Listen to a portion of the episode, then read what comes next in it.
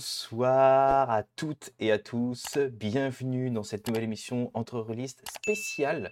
Nous allons vous parler d'Ouroboros. Donc, euh, on va vous expliquer ce que c'est. Bienvenue à Zachem et bienvenue à Dandy Meeple. Bonsoir, messieurs. Et bonsoir.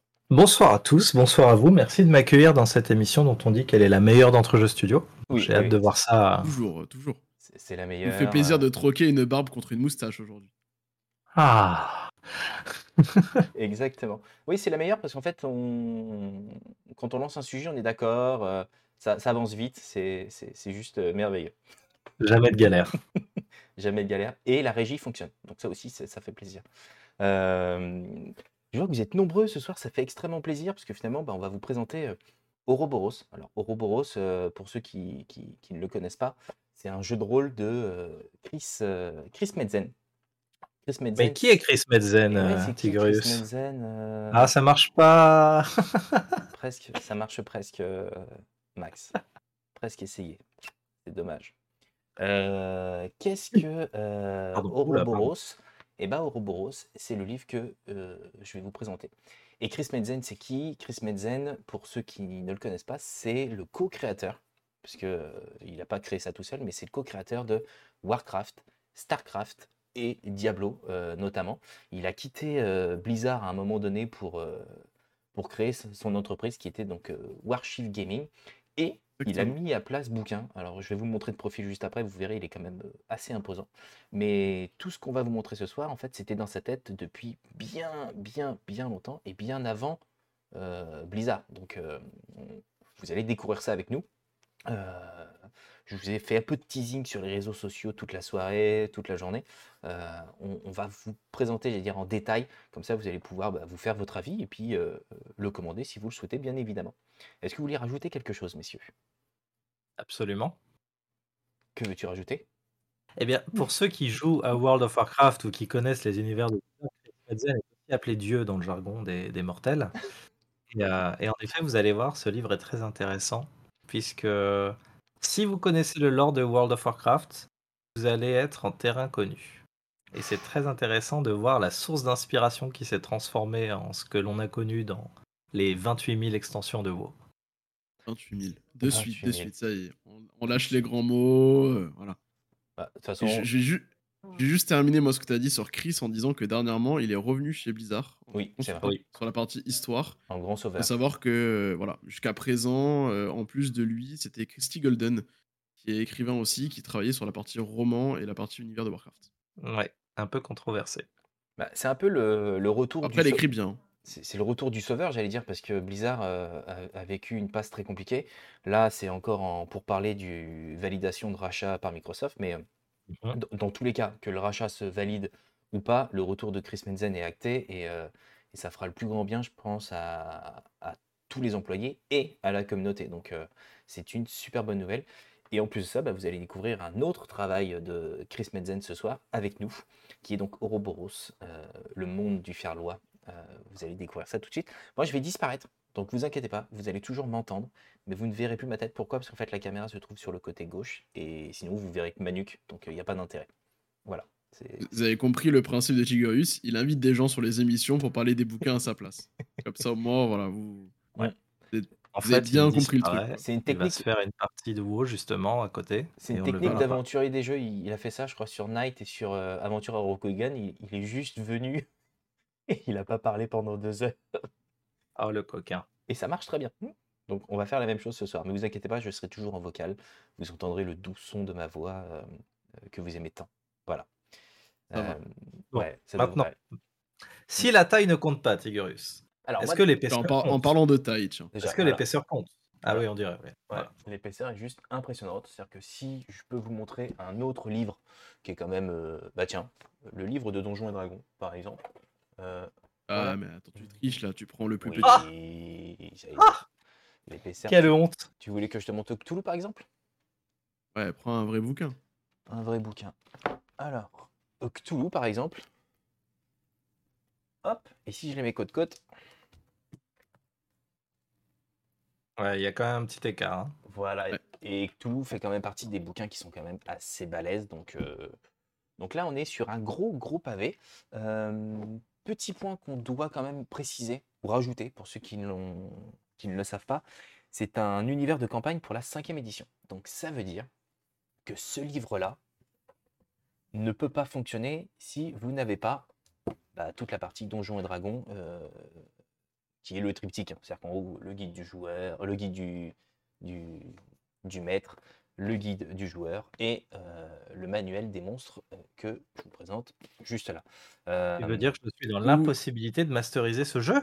oh, Non, non, parce que tu peux utiliser quelque chose qui s'appelle le SRD, qui est le. System Reference Document, Ah, et qui contient tout ce qu'il faut pour jouer gratuitement à la cinquième édition. Et tu peux aussi remplacer tes bouquins de D&D, si tu veux, par tout autre bouquin de règles compatible 5e, comme Héros et Dragons, ou euh, le dernier, dont je n'ai. Tu cherches Le dernier. Il Le va revenir. Il y a Héros et Dragons, Donjons et Dragons, et le dernier, c'est, je sais plus. Voilà. Et puis quand tu chuchotes, on t'entend plus en plus. donc, euh, Mais c'est parfait, c'est parce que je sais plus. Voilà. Et Je- si je ne m'abuse, euh, mon cher Tigurius, ce modeste Tom serait le premier sur cinq. Exactement. Et euh, quand il a annoncé son retour sur, euh, enfin, chez Blizzard, il a également rassuré que Warchief Gaming continuait de bosser et que euh, ça allait être effectivement la suite. Il y a un roman qui est sorti aussi, mais uniquement en, en anglais, euh, que vous trouvez sur le site officiel de Warchief Gaming. Mais effectivement, il est prévu euh, que- qu'il y ait d'autres ouvrages que j'attends avec impatience et vous comprendrez pourquoi. Euh, outre point, ce jeu avait été financé là- il y a quoi? Il y a deux ans, Max? Deux ans sur Il un peu moins, ouais, un peu moins de deux ans sur Kickstarter en version anglaise. Ouais, sur Kickstarter et il avait donc euh, juste cartonné, hein, c'était assez impressionnant. Euh, L'idée c'était de se dire, bah, en gros, on, on se posait la question d'ailleurs à l'époque, est-ce qu'on pledge, est-ce qu'on pledge pas? Parce qu'en fait, on ne savait pas si euh, y allait y avoir une, une VF. Et petite particularité, après on pourra passer directement au vif du sujet, c'est que c'est un livre qui est édité par Panini Book, qui n'est pas habitué euh, au jeu de rôle, hein, clairement. C'est d'ailleurs même, si je dis pas de bêtises, leur premier jeu de rôle. Euh, Et maintenant, que quand- l'on remercie d'avoir partagé nos publications aujourd'hui. Oui, tout à fait. Merci à eux parce que ça nous a peut-être permis de récupérer quelques, quelques viewers ce soir, donc ça fait plaisir. Euh, après, quand on connaît un petit peu Panini Books et euh, oui. la relation avec Chris Metzen, euh, tous les livres euh, Warcraft euh, ou Mm. World of Warcraft sont édités par Panini Books. En France, en. France en tout cas. Donc c'est pour ça il a fait marcher les contacts, euh, le networking comme on dit dans le jargon. bah, il était le plus simple, il est au plus rapide, il a eu raison. Parce ils ont Et pour référence, la campagne a fait 1 260 863 dollars. Pour un jeu de rôle, c'est plutôt pas mal. Et combien de participants? Parce que c'est 10 toujours- 218 contributeurs. Voilà, donc en gros, aujourd'hui dans le monde, on sait qu'il y a 10 000 contributeurs, plus tous ceux qui auront acheté ce livre-là, euh, plus tous ceux qui l'ont acheté après, bien évidemment. Donc ça fait quand même un Plus paquet. 3, déjà au moins. Plus 3. ouais, Panini nous a pas communiqué les chiffres devant, donc euh, impossible de, de savoir. Euh, pareil, en termes de qualité de papier, messieurs, je sais pas ce que vous en avez pensé. Quand on entend parler de pénurie de papier euh, ou autre, moi quand je vois le papier qu'ils nous ont mis, je, je suis bluffé, hein, parce que quand je compare avec Genesis ou l'anneau unique ou autre, ils ont fait de grosses restrictions sur le papier. Eux, apparemment, ça n'a pas été le cas. Ils se sont Non. fait plaisir.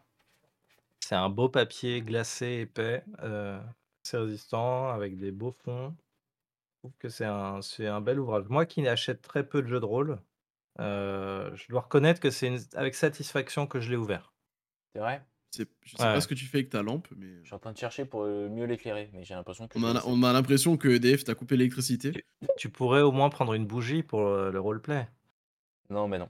Non, j'ai pas envie les gars. En, fait, ce qui est intéressant, c'est que le type de papier utilisé, c'est vraiment le même que dans tout ce qui va être euh, bouquin euh, un peu collector Warcraft ou autre. C'est vrai. Très épais. C'est-à-dire que là, en fait, on voit pas, je sais pas si tu. Voilà.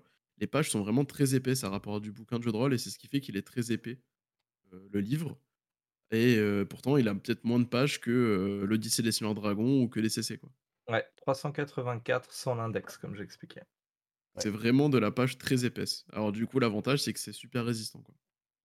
On est d'accord. C'est ultra résistant et le centre, c'est c'est collé et, et c'est plus que collé par paquet. Enfin, en gros, ça bougera pas quoi. Ça bougera pas. Alors, moi déjà, il y a un Bon, a- truc. a- après, ça, voilà, faut aussi redire, on met dans le contexte, c'est 55 balles le bouquin. hein. Ouais. Hein? C'est ça Alors, c'est J'ai pas de 50? référence, je sais pas si c'est cher pour un livre de jeu de rôle. Ce jeu prix, à peu près. Dans les- entre ouais. ouais, 30 à 50 balles, donc 55 balles, t'es dans des prix hauts. Mais D'accord. euh, pour la qualité du bouquin, ça va. On tu s'y retrouve. Ouais. Euh, carrément. Ah oui, oui, complètement. Quand tu sais Ok. que l'anneau unique, par exemple, euh, a coûté euh, 45 euros et que le papier fait euh, papier poreux. euh, Alors c'est très agréable, il n'y a pas de galère. Tu vois bien Papier que le. Ouais, un peu, même encore plus, plus, poreux. Ça fait vraiment papyrus presque en toucher. Euh, le bouquin est hyper léger, très agréable à lire, mais 45 euros. Là, Ouais. 55, quand tu vois le, le papier, tu te dis, euh, ils ont dû en imprimer je sais pas combien de milliers d'exemplaires pour, euh, Pour l'économie d'échelle. pour se mettre bien. Déjà, on n'a pas encore commencé l'ouverture du bouquin, que moi, il y a déjà un truc qui me met dedans, mais direct, c'est les illustrations. Ah, elles sont magnifiques. Les illustrations qu'on va vous montrer tout au long de la soirée sont quand même assez dingues. Euh, le, le bouquin est coupé en trois parties. Euh, trois grandes parties. Donc il y a en gros euh, la partie 1 qui est le monde, qu'on va commencer tout de suite. Une partie héros. Donc vous allez bah, découvrir des nouvelles races que- qui ont été créées pour s'intégrer à la cinquième édition. Et euh, une partie aventure où il n'y a pas de scénario, je tiens à le préciser. En tout cas, ça va vous donner tous les éléments pour justement créer une campagne et comment jouer euh, avec la marque du serpent, qui finalement est une nouvelle mécanique de jeu euh, qui finalement intègre euh, le, le système qu'on va vous expliquer euh, très prochainement dans la soirée. Alors- si tu Alors, il y a pas de sur l'illustration, justement, peut-être que ceux qui jouent à Hearthstone vont retrouver cette patte graphique que l'on trouve d'une extension à l'autre de Hearthstone qui est devenue une version de WoW très cartoonesque, très BD, et je trouve que Ouroboros remet vraiment ça sur le devant de la scène. Clairement. Ouais, J'aime beaucoup. Tu voulais rajouter quelque chose, Max, je crois. Oui, j- j'allais dire qu'il y a certes pas de scénario, mais on nous donne quand même des zones de ce que j'ai parcouru un petit peu, avec euh, des endroits de référence, avec des petits bouts de cartes pour euh, être pris directement et faire des petites scènes. Mais il n'y a pas de scénario à proprement parler. Donc c'est plutôt pratique, quoi. Voilà. On donne quand même un petit peu d'éléments, mais il n'y a pas énormément. Quoi. Ok. Euh, première partie qu'on découvre, finalement, c'est les cultures. Donc, en gros, le, monde de Ferlois, le royaume de Ferlois, euh, An- Antoine, j'allais dire, si on devait le résumer, euh, tu, le résumerais comment, finalement, ce, monde si particulier qu'il a créé? C'est World of Warcraft. Alors, voilà, je vais souvent le dire. hein. Alors, pour résumer, le monde de Ferlois, qu'est-ce que c'est? C'est un univers euh, mystique, euh, univers 5e, qui s'est éloigné euh, de- des contrées qu'on connaît par D&D, dans lequel existe une magie extrêmement ancienne qui s'appelle l'Ouroboros. C'est une espèce de, puissance mystique arcanique, un énorme, qui se manifeste sous une forme d'énorme serpent d'énergie, dont certains peuples anciens qui pourraient s'apparenter euh, aux ancêtres des, des elfes dans World of Warcraft, avant la scission entre Haut Elf et euh, Night Elf. Euh, Ok. Les Aldantei ont essayé de maîtriser cette puissance, l'ont maîtrisée pendant un certain temps, jusqu'au jour où, à force de vouloir aller trop loin dans la maîtrise, le serpent s'est réveillé et a complètement ravagé euh, les zones centrales que l'on voit là, qui s'appellent le Tanarok, le désert de Tanarok. Ok, là, ici. Euh, et ce qui fait que bah, les Aldantei se sont séparés en deux clans, ce qui pourrait être les hauts elfes et les elfes de sang et les, euh, les elfes de la nuit, qui ont décidé dans un cadre de maîtriser l'arcane en secret et dans un cadre de s'enfermer dans une citadelle, ça ne vous rappellera pas une, citadelle qui s'appelle Ashtrip, dans laquelle ils sont condamnés et ils ne peuvent plus sortir pour maîtriser justement l'Ouroboros et éviter euh, qu'il se réveille. Et pour ce faire, ils doivent faire des prières et des incantations tous les jours. Euh, face à ça, il y a un peuple humain euh, qui voue un culte euh, qui s'appelle Solaria, par rapport à l'empereur qui dirigeait ce, ce peuple humain, qui est plutôt axé sur la magie de la lumière, sur le soin, la justice et l'ordre, divisé en quatre clergés qui ont chacun cette, cette casquette, une casquette à leur tête. Et du coup, Solaria, c'est euh, le peuple qui a pris le pouvoir sur cet euh, univers après la déchéance euh, des Aldantei. Et euh, ils ont décidé justement bah, de. Ils ont été très prolifiques et très bénéfiques à tout cet univers pendant un certain temps. Mais comme la plupart des empires, ils finissent par y avoir, par y avoir de la décadence à l'intérieur. Et du coup, la religion se transforme en inquisition. Et il y a eu une guerre euh, très très douloureuse pour les peuples qui s'est déclenchée avec, euh, avec eux, à savoir que la plupart des races qui étaient non humaines étaient considérées comme des, des vilains immigrés qu'il fallait bouter hors de Solari. Ok, c'est très bien que tu aies eu le temps de discuter de tout ça, parce que ça m'a permis de régler un petit peu la caméra pour qu'elle soit moins verte. Bien sûr. C'était parfait. merci beaucoup pour, pour tout ce détail. Je t'écoutais d'une oreille, hein, je suis désolé. sur le, l'histoire du monde, qui finalement est assez, assez mouvementée, j'allais dire, parce que finalement le monde de Ferlois a, a vécu, j'allais dire, des moments assez tragiques et assez, assez violents en plus, et ce qui finalement va nous amener à là où, là où on se situe. il, vous explique finalement, j'allais dire, sur, sur une dizaine de pages, de manière L'histoire depuis 5000 ans. Exactement. même 10 000 ans, hein. Ils vont même jusqu'à 10 000 ans avant. le, tout début, ouais, c'est le début de Zaldante il y a 10 000 ans. Et le, premier ravage de l'Ouroboros a eu lieu en, en moins 5000. D'ailleurs, ça rappellera à ceux qui ont les chroniques de World of Warcraft, la manière dont c'est présenté, c'est à peu près de la même manière. Ah, les bouquins Chronicle 1, 2, 3 on, vient d'entendre un expert là, apparemment. Ah, mais là, avec Zachem, on sait qu'on est en terrain connu tous les deux. Ouais, là, c'est assez impressionnant. Parce que vois pas de quoi tu parles. Euh, on nous appelle les Scientowos dans le jargon. les Scientowos, quoi. Donc, en gros, l'histoire du monde de Ferlois, euh, j'allais dire, a vécu un, un, moment tragique. Voilà, celui-ci, par exemple. Exactement. Voilà, celui-là, il est très bien, celui-là. Tu vois, il illustre très bien les propos. Il illustre parfaitement, parce qu'en fait, c'est le point, euh, le, le, point de départ de, du jeu, finalement. C'est un peu ça. Euh, finalement, c'est c'est le serpent qui finalement dévore le, monde. Alors, comment est-ce qu'on pourrait le, comment est-ce qu'on pourrait le, bah, l'expliquer? ça rappelle un peu Jormungar, le serpent nordique qui, qui sur lui-même et qui, qui veut dévorer le monde. Je crois que c'est Jormungar le nom du serpent, hein, si je ne me trompe pas. Bah, j'étais en train de réfléchir. On parle bien de Celui qui a fait perdre son œil à Odin et contre qui Thor se bat et le, but. Et bah, D'ailleurs, je propose un petit jeu à tous nos viewers. Je pense que ça peut être sympa, mais par rapport aux visuels que vous voyez, aux histoires que vous entendez, si vous connaissez l'univers de World of Warcraft, je serais hyper intéressé de voir, selon vous, quelles sont les références que l'on pourrait rattacher à l'univers de WoW. Juste pour voir si je suis le seul à être obnubilé par ce lien euh, entre les deux univers. Eh, c'est Yormongundr. Merci euh, Zadimov, Zadimbo. Euh, Flo. Ça fait plaisir que tu sois là. Coucou.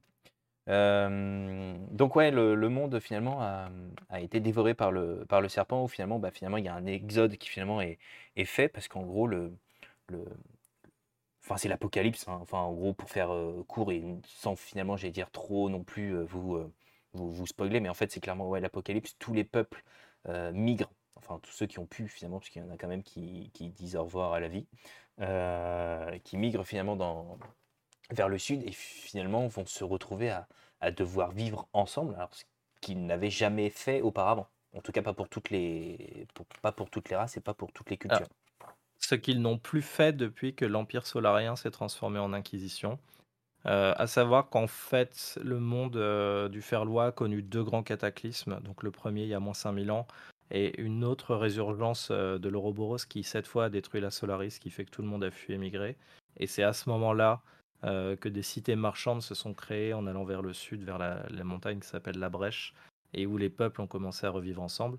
Bien évidemment, entre-temps, il y a eu des menaces, des problèmes entre les différents peuples, une élévation d'un peuple nécromancien, ça alors, euh, qui, a été, hein. euh, qui a été battu et, mis de côté, mais qui dort dans, les, dans les ruelles de Solari. Euh, donc voilà, oui, deux cataclysmes qui ont fait qu'aujourd'hui le Ferlois est un peuple hétéroclite où se mélangent euh, toutes les peuplades qui existent encore. Ça s'appellerait pas les nécromanties par hasard, c'est nécromantie Ça s'appelle exactement les nécromanties. ça aime beaucoup les liches. Ça mm. essaye de ramener quelqu'un qui est mort et puissant à la vie. Voilà, des choses qu'on n'a jamais vues ailleurs. C'est quand même assez proche de ce qu'on connaît, quoi. Absolument. Suite à ça, donc en gros, on a l'histoire. Ensuite, on va passer aux factions. Donc là, les factions, vous allez avoir euh, différentes, allez dire, institutions, sectes mystiques qui finalement sont, sont, expliquées. Certaines existent donc depuis euh, des siècles, hein, depuis bien avant mhm. euh, l'événement tragique. et d'autres se sont finalement créées juste après. On va découvrir leur spécialité, leur domaine. Euh, en gros, vous avez euh, la Carnimus, où là, finalement, vous avez les, maîtres de la magie. Donc là, en gros, c'est les. Alors, je veux dire, c'est pas la secte, mais finalement, c'est la fondation de, de, de l'apprentissage de, de la magie. C'est-à-dire qu'en gros, c'est vraiment eux qui. Ouais, c'est ça, c'est clairement ça. C'est Poudlard Dalaran. ou c'est Bah oui. Dalaran Ouais, Poudlard. c'est- Dumbledore, euh, Voilà. Rogue, McGonagall, etc. Mais ouais, en fait, c'est- l'école de magie. C'est là où, en gros, ils vont aussi pouvoir euh, Exactement, Zadimbo. contrôler aussi euh, qui, euh, qui peut utiliser la magie et de quelle manière.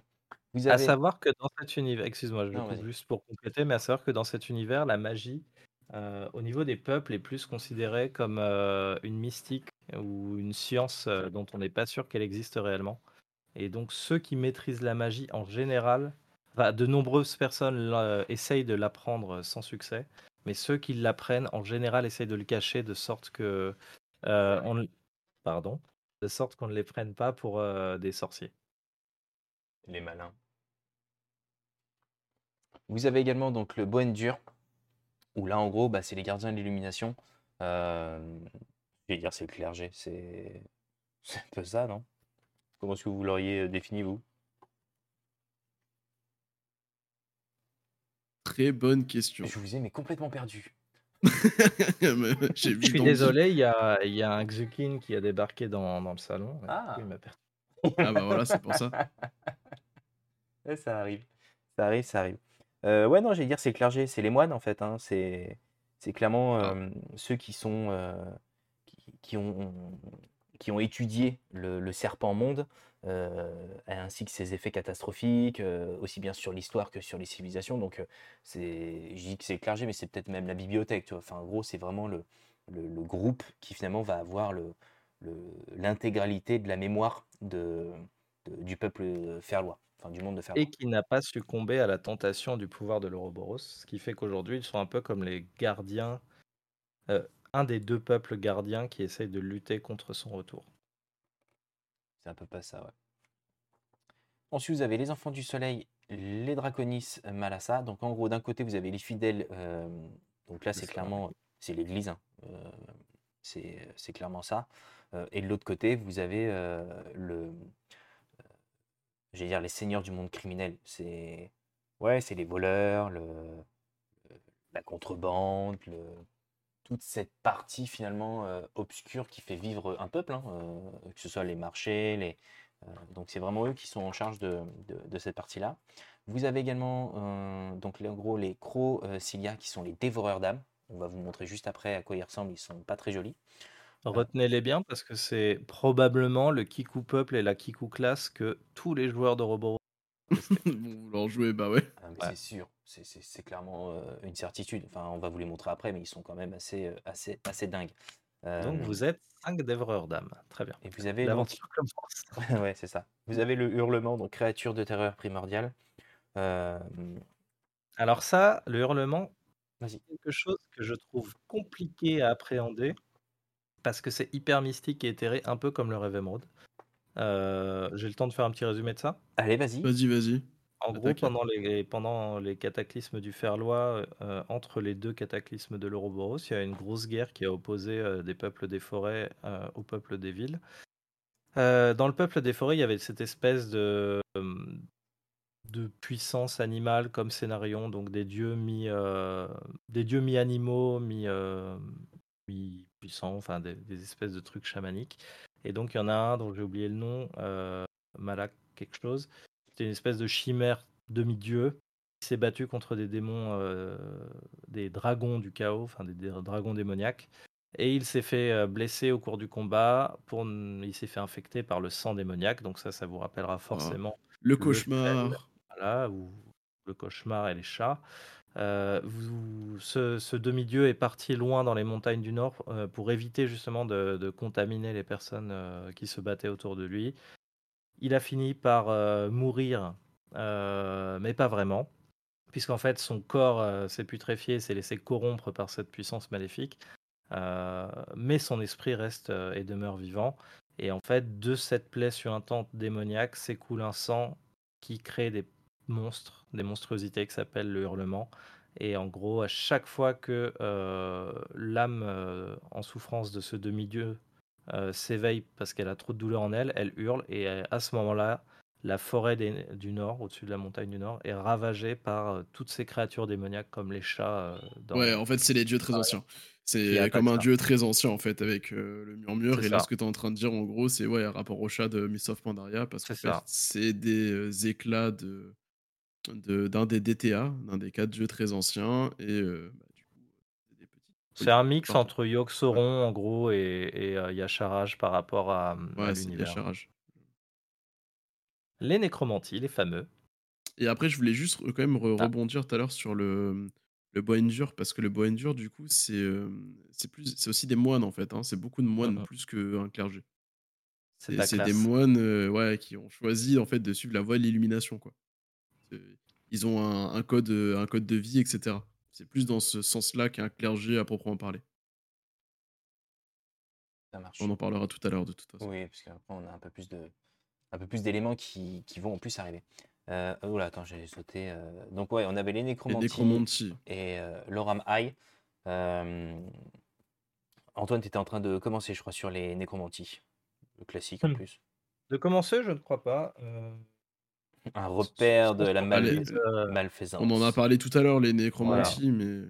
Sans surprise, ce sont des, des, magiciens qui maîtrisent les pouvoirs de la magie et de la nécromancie, euh, qui sont dirigés par un être démoniaque euh, à mi-chemin entre une liche et un démon, et qui s'est fait défait au cours d'une grande guerre, qui s'est fait enfermer dans une tour, qui vit entre des plans existentiels, matériels et, et psychiques, et en gros, le concept même de son clan, c'est de le ramener à la vie. Voilà, tout simple. Ah, tu viens de me décrire la dernière extension de WoW, quoi. oh, pardon Ça alors Ça alors Là, vous avez le Orama. Tu m'as. J'ai l'impression que tu m'as parlé de Zoval, quoi, tu vois. mais c'est exactement ça, mais c'est exactement ça. Là, on va avoir les druides, donc en gros, bah, les magiciens euh, protecteurs de la nature. Euh, on va pas forcément euh, dire détailler, puisque finalement, on, les connaît déjà. vous avez finalement la partie jeu et carnage, où là, en gros, vous avez finalement tout ce qui est ouais, divertissement au, sein de, au sein du monde. Donc en gros, vous avez pas mal de choses, hein, que ce soit du théâtre, musique, etc. Vous avez les... attention au type de divertissement, parce qu'on est plus sur le côté exploitation du divertissement. C'est-à-dire que tu as un espèce de cartel du jeu qui va embaucher des mercenaires une misère pour les faire se battre et empocher tous les profits alors qu'ils font miroiter euh, monts et merveilles et célébrités à tous ceux qui bossent pour eux. Et donc c'est un énorme cartel qui a un contrôle sur toutes les villes par rapport à tout ce qui va être jeu d'argent. Et donc ça pourrait s'apparenter au cartel des gobelins. Ouais, c'est ça, j'allais dire, c'est les gobelins, quoi. après, après, les arènes, t'en as dans toutes les extensions, avec euh, ce type de choses-là, où t'as toujours un mec euh, qui te fait l'annonce. Un, mmh, mmh. un comment s'appelle? Un monsieur. Euh, loyal. Un monsieur loyal qui te fait l'annonce et tu rentres et tu tabasses du monstre, quoi. Pour des PO, quoi. Là, vous avez l'église. Ouais, parce que tout à l'heure, on s'est trompé. En fait, le culte de la lumière dont on parlait, c'est pas l'église sularienne, c'est ma faute. En fait, les enfants du soleil, c'est ça. C'est la page de, deux pages avant. Les enfants du soleil, c'est en gros des, des gens qui suivent un nomade qui est parti en tant que pionnier explorer les ruines des Aldantaïdes, dans, dans lesquelles il a trouvé des, manuscrits anciens sur euh, la maîtrise de l'Ouroboros. Il a commencé à maîtriser cette chose-là. Et son objectif, c'est euh, l'élévation par la puissance, mais avec une énorme forme de liberté, à savoir j'accepte tout le monde, tous ceux qui veulent suivre mon enseignement. Excuse-moi, Zachem, je t'embête. Ouais, c'est Idan, quoi. c'est ça, vous, venez avec moi, vous apprenez les pouvoirs euh, maléfiques avec moi. on, va utiliser le mal pour détruire le mal, quoi. C'est Idan. Quand on est puissant, on, bah voilà, on va maintenir l'équilibre sur la Terre. Et ça accepte tous les peuples. L'Église, je reste pas dessus, on l'a déjà dit tout à l'heure. Voilà. Et les Tirassar, eux, euh, c'est le peuple qui coulole en même pareil que Scylla en fait. Eux, ce sont ceux qui maîtrisent les arcanes de l'Ouroboros, c'est à savoir que dans cet univers-là, euh, je te laisse reprendre Zachem parce qu'il y a... Non, c'est bon, il n'y a pas de bruit Ok. Dans cet univers-là, la puissance de l'Ouroboros se transmet via des tatouages euh, par des inscripteurs. Et ils utilisent des aiguilles et une encre spéciale et ils vous tatouent un sort sur le corps et ce sort-là, vous pouvez l'utiliser, c'est ce qui vous donne la puissance de l'Ouroboros.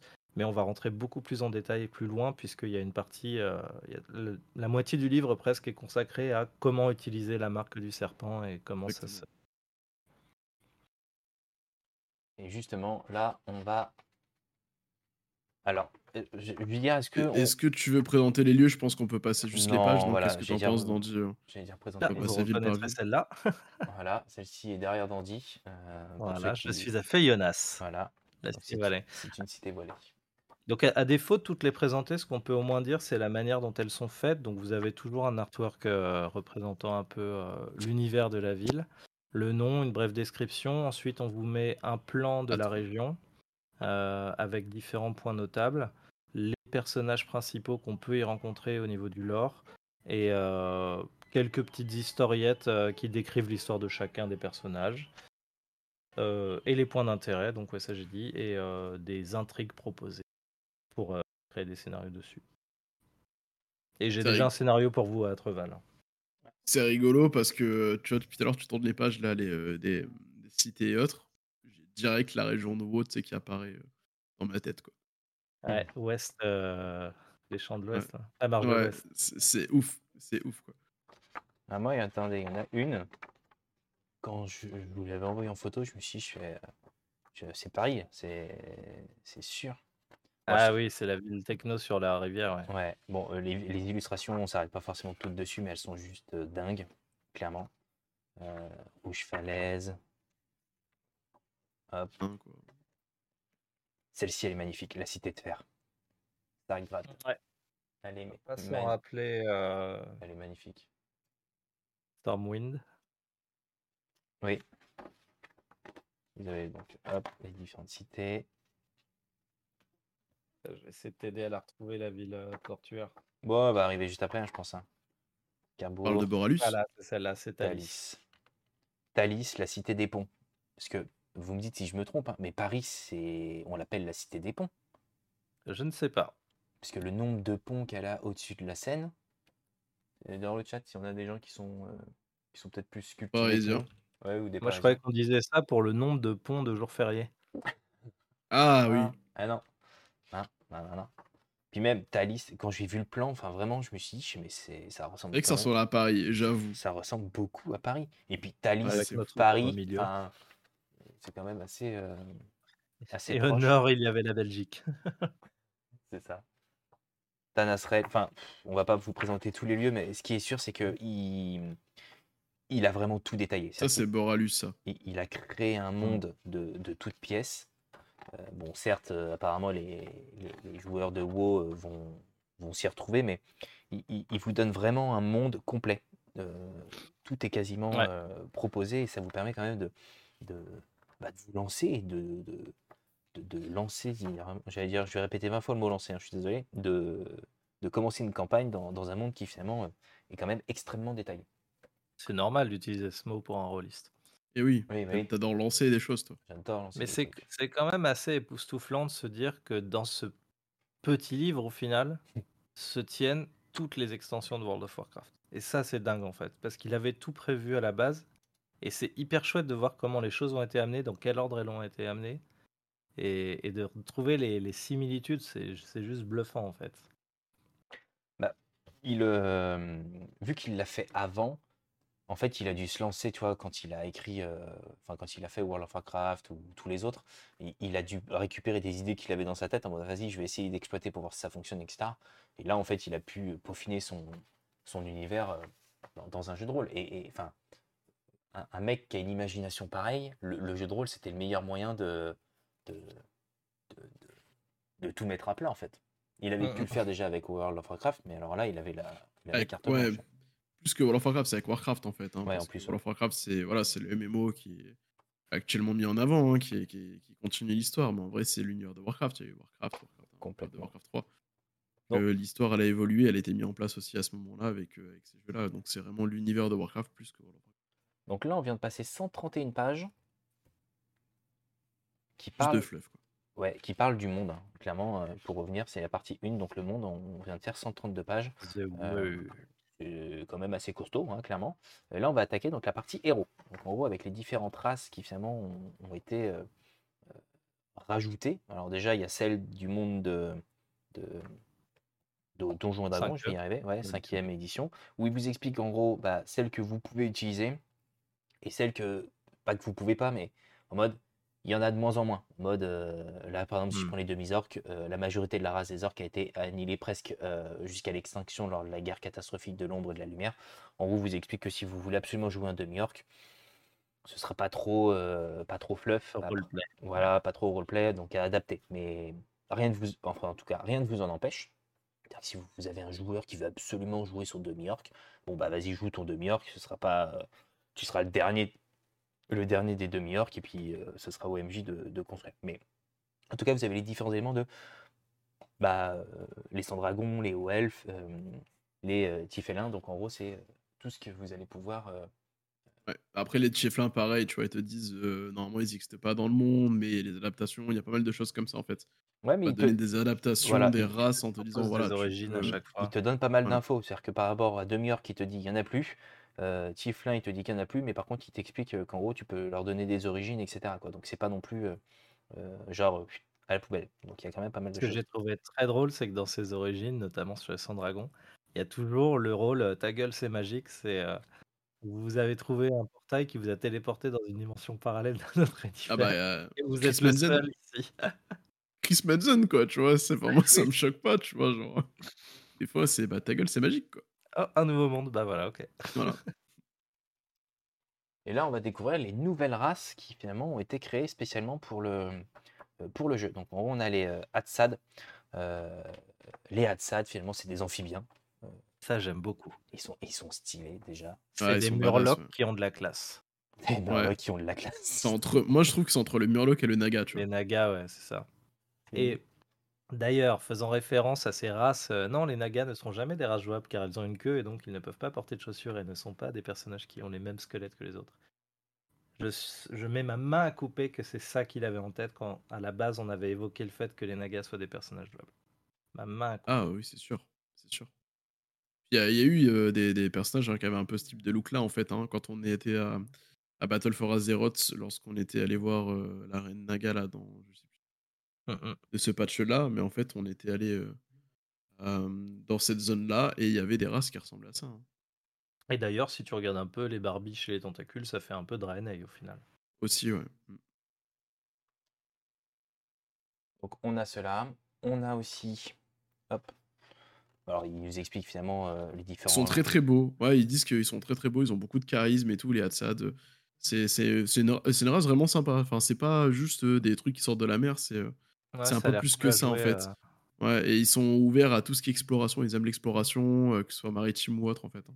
ils sont claniques et quand tu sors du clan, tu es vu comme un, un étranger et tu n'es plus ami avec ton peuple. Donc faut faire gaffe à ça par contre. Oui. Moi, je les trouve assez pétés hein, en termes de race. hein. Il y a vraiment des trucs sympas avec euh, euh, le fait de pouvoir se déplacer euh, dans l'eau, sous l'eau, la, la vision dans le noir qui est loin, le fait de respirer euh, dans l'air et de l'air les et sous l'eau. ouais. Très fort, quoi. Le, le- le- le sens aquatique aussi, le, le fait de pouvoir ressentir les, les choses jusqu'à 100 feet de toi euh, quand tu es dans un, dans un environnement immergé, enfin, c'est super fort, quoi. Ils ont, c'est vraiment une race, je trouve, qui est vraiment très très intéressante. Là, il y a aussi le côté. Là, tu l'as pas dit, mais en gros, tu peux te soigner avec l'eau. Enfin, en gros, c'est quand même assez. euh, Ouais. C'est une race qui est quand même assez pétée. J'avoue, elle est, euh, Ouais, le concept est ouf. Dès qu'il Le, pleut, concept est vraiment bien, ouais. elle est méga classe. Donc ça, c'est les Hatsad. Vous avez également les nains du désert. Bon, ça c'est strictement inintéressant. C'est encore le peuple de Godric. C'est ça. Si tu, si tu nous écoutes, aventurer des jeux. Tu nous entends, Barbu, c'est pour toi. Voilà. Euh, mais ouais, enfin, en gros, mettre des nains du désert parce qu'ils sont différents des nains de. Enfin, bref, euh, si tu veux. Euh, Les Ouais. mailles. les mailles. Ça c'est. Eux, ils sont pas mal. Eux, ils sont intéressants. ouais. Mm, Eux, mm. c'est les Worgen. C'est les Worgen du désert. C'est un ça, peu ouais, en gros, c'est ça. Qui Exactement. vivent euh, reclus, euh, qui vivent en clan dans les dans le désert, qui subsistent très bien dans cet univers-là. Ils sont un peu espiègles et fourbes, donc il faut se méfier, mais entre eux, euh, ils sont, c'est un vrai clan. Et euh, plus ils deviennent vieux, plus ils deviennent reckless et ils partent euh, faire des trucs complètement barjots, puisque tout est écrit dans le destin. Donc euh, s'ils doivent mourir, ils mourront, et sinon ils, ils pourront aller jusqu'à l'éternité. C'est les vulpérins et les fourbes du désert. Et ouais. Et du coup, tu peux te, tu peux te transformer. Enfin, c'est des, des changements, mais en fait, ils se transforment en coyote. Ce qu'on Ouais. tout à l'heure avec le coyote. Oui. C'est sont- terrains un peu plus C'est pour charismatiques. ça que je dis c'est des wargames, enfin c'est un peu des wargames. Mais oui, dans le concept, c'est plus Dans un concept, druide, quoi. donc un wargame en fait. Moi, tu vois, c'est le genre de classe que, enfin, de race que je pourrais clairement euh, jouer. hein. Je- J'aime beaucoup. Ils sont, ils sont très fun, hein, franchement, euh, ils ont l'air vraiment très sympa à jouer aussi. Le, côté euh, transformation, c'est le genre de truc que, que je kiffe. Et puis en plus, euh, la- se transformer en canidé, enfin en loup, en- c'est juste coyote. Coyote.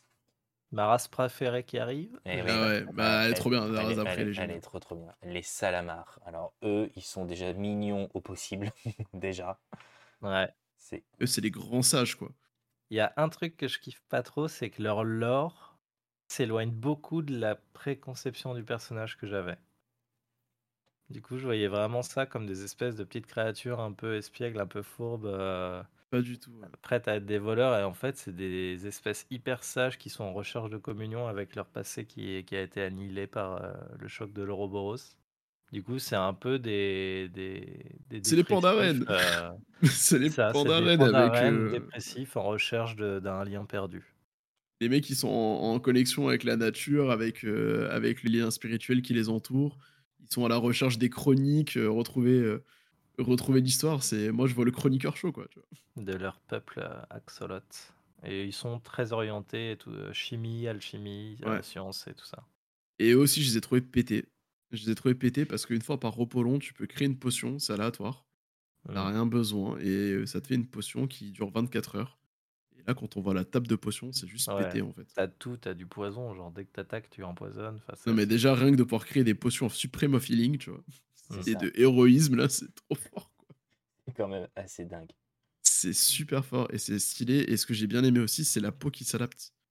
En fonction de la couleur de la peau, ça change le bonus que tu as de racial. Le Tu camouflage, peux le tu veux dire? changer. Ouais, non, au-dessus, le, ada- Le- La le- adaptive, ada- Voilà, et- adaptatif. hein. Et en fait, à chaque repos, tu peux choisir la couleur de ta peau.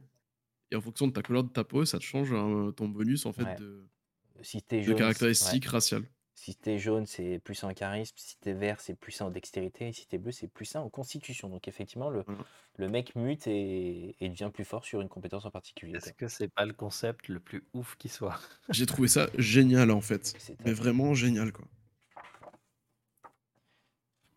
L'exukine. Alors sais que vous aimez bien. Moi, ça me laisse complètement indifférent. Alors moi, je, moi je les ai- Alors j'ai aimé le concept qu'en fait c'est des halflings, Ouais, clairement. mais Autrefois, vraiment des halflings, halflings pacifiques. Donc Forcés des, de des- petits trucs. Et qui ont été forcés de survivre. Et en fait, ils, se- ils se sont totalement transformés. C'est devenu des machines de guerre. Et des tueurs de géants quoi.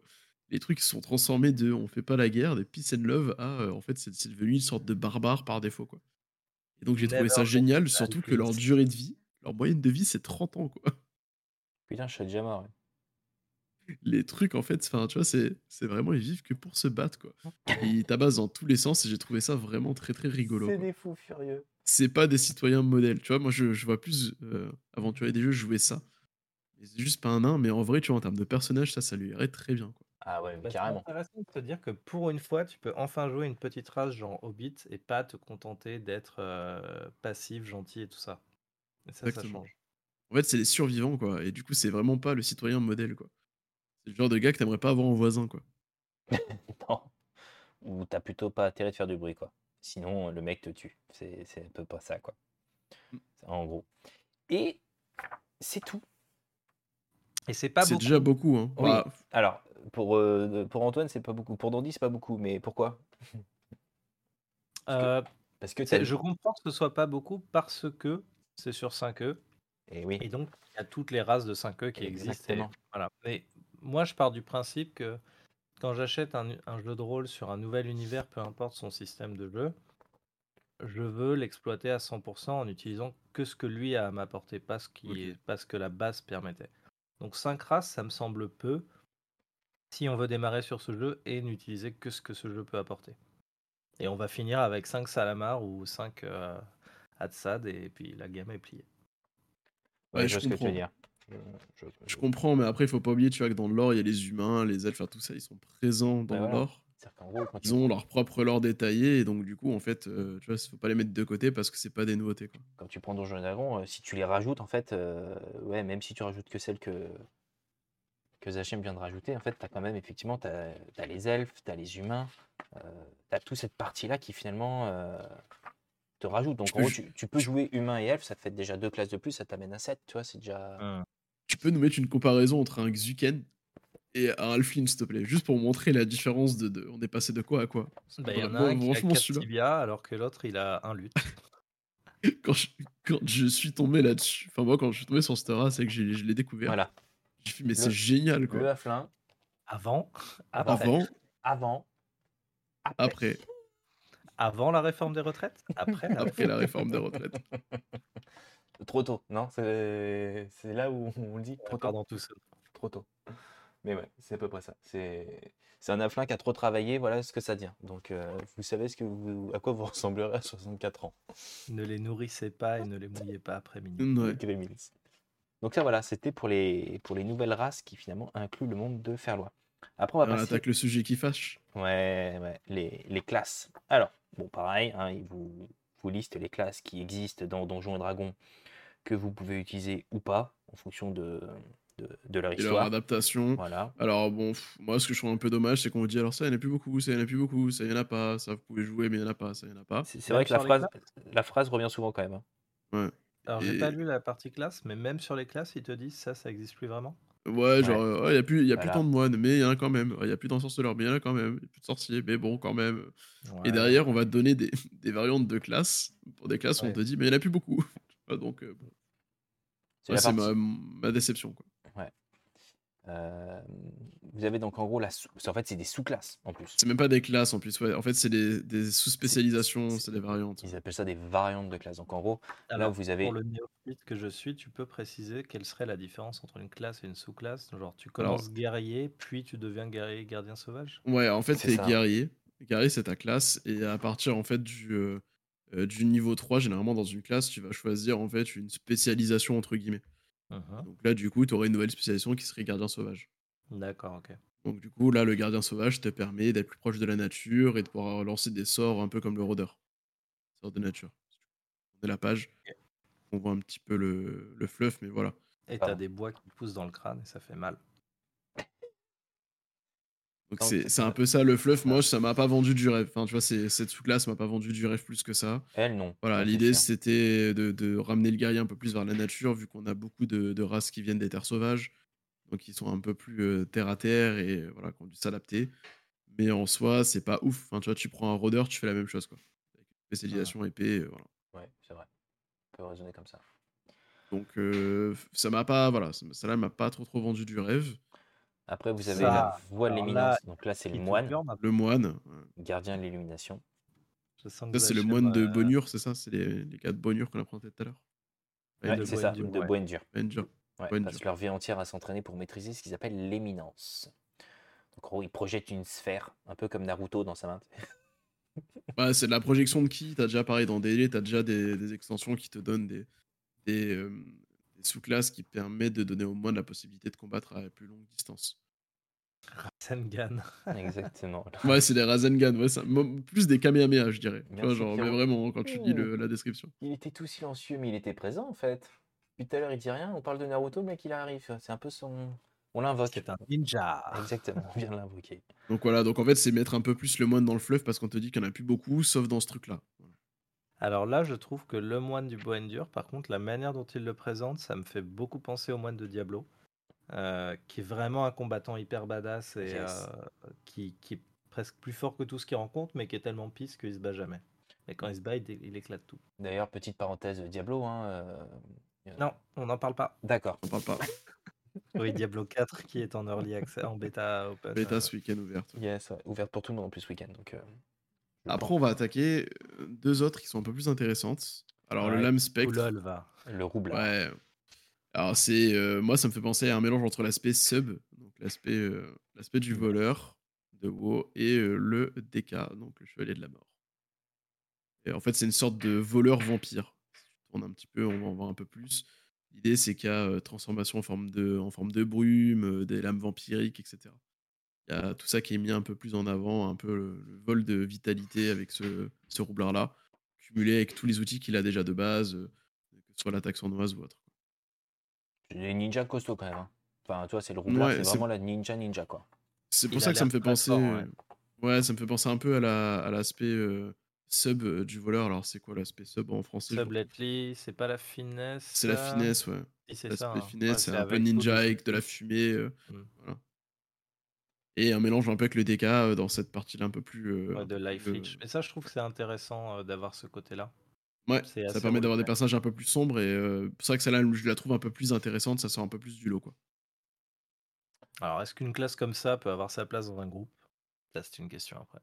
Oui, parce Ah que. ouais, aussi, ouais, euh, carrément, ouais. Si, parce que c'est pas parce que tu, tu, enfin, tu vois, tu utilises des lames vampiriques, hein, t'as bien des lames vorpales dans Donjons et Dragons. C'est pas pour autant que si t'es euh, si t'es bon, tu vas pas l'utiliser, quoi. Ouais. Ouais, ça, c'est 50% des joueurs. Et puis là, on a encore 50% des joueurs. C'est ça. Ouais. Bah, moi, clairement, tu vois, euh, cette classe-là, j'aime bien. Ouais, clairement, euh, sorcier mangeable, Le- là. euh, donc, c'est une sous-classe de sorcier, mangeable. Que j'ai Ouais, déjà ça ressemble le démoniste. Ça ressemble à démoniste, j'avoue, dans, dans World of Warcraft. Ouais. Bah, en gros, ouais, si on regarde le personnage, déjà couleur des cheveux, look un peu undead, c'est du démoniste avec le vert. Plus les tatouages, donc c'est du démoniste chasseur de démons. Ouais. Bon, là, on a tout mélangé. On a mis tout ce qu'il y avait de badass. Alors après, euh, après euh, si on prend euh, World of Warcraft euh, avant la sortie de Légion, le démoniste avait une spé démonologie où en fait euh, il se transformait en démon. euh, Ouais. C'était l'ancêtre du euh, chasseur de démons. Voilà, petit aparté. Après, voilà. Donc euh, avez- lui, bah, pour l'essence, en fait, euh, il consomme les âmes de ses victimes euh, pour acquérir des pouvoirs euh, assez costauds. Ouais. Euh, ils sont forcément euh, tatoués, je crois. Oui, ouais, en fait, il a un pacte avec l'encre. c'est ça, ouais. En fait, ça. le, le sorcier dans Donjons et Dragons, c'est en fait un lanceur de sorts qui fait un pacte avec une entité supérieure. Il y a différents types d'entités, ça peut être du féerique, ça peut être du Cthulhu, euh, ça peut être du démoniaque. Et là, en fait, c'est un pacte avec l'ombre, avec euh, l'encre. Et en fait, c'est avec euh, même Cari- Charybdis, je crois qu'ils appellent Ouais. ça, l'abomination. C'est une sorte d'hydre colossal, en fait, Mm. qui est un peu un- une, une entité, un, un avatar, en fait, de l'Ouroboros, quoi. Et du coup, ils doivent passer leur temps à consommer des âmes pour euh, faire manger Charybdis, en fait, et lui permettre de, de Ah. gagner en puissance à chaque fois. Et le problème, c'est qu'à force de manger des âmes, il faut pouvoir les contenir et supporter les effets que ça apporte, et ça devient néfaste et, et dangereux pour le- l'hôte. Exactement. Et du coup, plus tu bouffes d'âme, et après, tu as des sorts qui se débloquent, enfin, des, des, des, des, des, des- des effets supplémentaires qui, qui se débloquent au fur et à mesure que tu consommes des âmes. Et on a, C'est assez rigolo. Et on a fini les sous-classes. Enfin, on a fini les classes et les fait. sous-classes. Ça Voilà. fait que 4 classes, et ça, c'est hyper léger. Yes. Ouais, moi, c'est ma déception. C'est c'est la partie un peu, ouais, euh, le, le monde finalement ne- n'apporte pas beaucoup de grandes nouveautés en termes de sous-classes, quoi. Enfin, de classe ou Mais c'est là où peut-être que c'est mon côté néophyte qui s'exprime, mais si tu m'invites à jouer à Ouroboros, à quel moment je vais te dire je vais jouer un humain guerrier? Jamais. Je vais vouloir jouer un Salamar démoniste ou un Hatsad euh, roublard, enfin l'âme de vampire. Je vais vouloir jouer un truc comme ça, tu vois. Alors, Mais du coup, 4 classes, c'est faible, Ah. c'est léger. a- après, tu vois, sur cette partie-là, euh, on fait une petite aparté, j'allais dire Donjons et Dragons. Il faut se le dire, c'est que Donjons et Dragons est, euh, est le, le jeu de rôle numéro un dans le monde, ok? Mais surtout aux États-Unis. Aux États-Unis, c'est euh, il, il noie le marché, clairement. C'est-à-dire que si tu sors un jeu de rôle et qu'il n'est pas adapté 5 édition, ton jeu ne fonctionne pas. Donc c'est pour ça qu'en gros, tu as énormément de, de jeux. Je, vais prendre l'anneau unique, qui finalement est celui qui me vient le plus en tête. Il existe avec son propre système qui s'appelle l'anneau unique, et ils ont fait une variante adaptée, donc c'est le même, c'est copier-coller le jeu, mais adapté 5 édition, qui s'appelle Aventure en Terre du Milieu.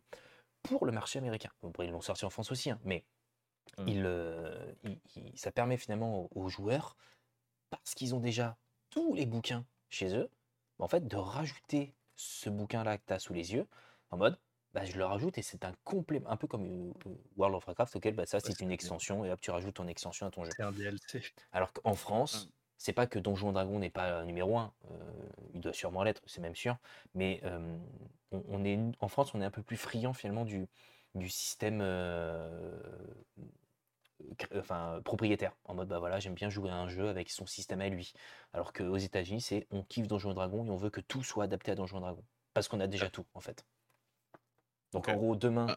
tu joues avec des ricains, bah, les ricains, ils n'auront pas de problème de prendre des humains, euh, euh, guerrier, euh, alors que tu joues avec des Français, effectivement, ils iraient plus sur euh, Salamar, Démonis, quoi, assez facilement. Parce que c'est parce qu'il faut se le dire, c'est-à-dire qu'en gros, tu as quand même un bouquin qui fait euh, 400 pages, et on te dit à côté, bah, il faut que tu il faut aussi que tu aies le livre manuel des joueurs D&D pour créer ton... ou que tu ailles sur le site Donjons et Dragons pour récupérer le, le SRD. Mais ça fait beaucoup de trucs. hein. Je, je- je te rejoins parfaitement sur le fait que euh, on arrive et en fait on n'a pas tout quoi. Donc euh, c'est Après, après, pour reprendre aussi les mots de crise, pourquoi 5ème édition? Parce que pour lui, euh, bah, voilà, créer un jeu de rôle, c'est Donjons et Dragons. quoi. Il a dit, c'est, il avait un jeu de rôle à créer, euh, il a fallu choisir un système, et pour lui, il n'y a même pas de doute, quoi. Hmm. mais c'est aidé, quoi. mais c'était totalement logique. C'est-à-dire que enfin il faut se mettre à sa place. C'est-à-dire qu'en gros, t'es- bah, alors déjà d'une, tu es américain, donc euh, tu, tu vas pas faire un jeu de rôle qui, qui coïncide pas avec ton marché, mais vu le succès de la campagne Kickstarter, ça paraissait évident qu'ils choisissent un système euh, qui allait finalement toucher le plus de monde possible. Tu, fais un système propriétaire où tu dois donc tout créer, donc tu aurais eu un bouquin plus gros, donc il aurait fallu faire déjà deux livres, parce que vu l'épaisseur, il fallait en faire deux, où tu rajoutes donc les humains, les elfes, enfin, toutes les races qui existent déjà ailleurs. C'était le risque que la campagne ne fonctionne pas. Donc euh, il a fait ce choix, et puis je pense qu'on aurait été nombreux à faire le même. hein. Donc, euh, Alors, on me dit dans l'oreille qu'il aurait pu choisir Warhammer. hmm, Mais, mais Warhammer, euh, pourquoi ça n'a pas été choisi? On rappelle les histoires entre Blizzard et comment Warcraft a été créé. À la base, ils voulaient faire des jeux Warhammer, en fait. C'est juste qu'ils n'ont jamais eu les licences. C'est comme ça qu'ils ont créé leur univers, qu'ils ont créé Warcraft et Starcraft.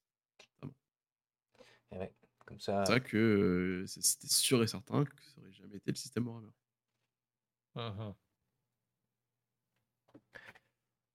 Ensuite, on arrive sur la partie euh, historique et origine de groupe.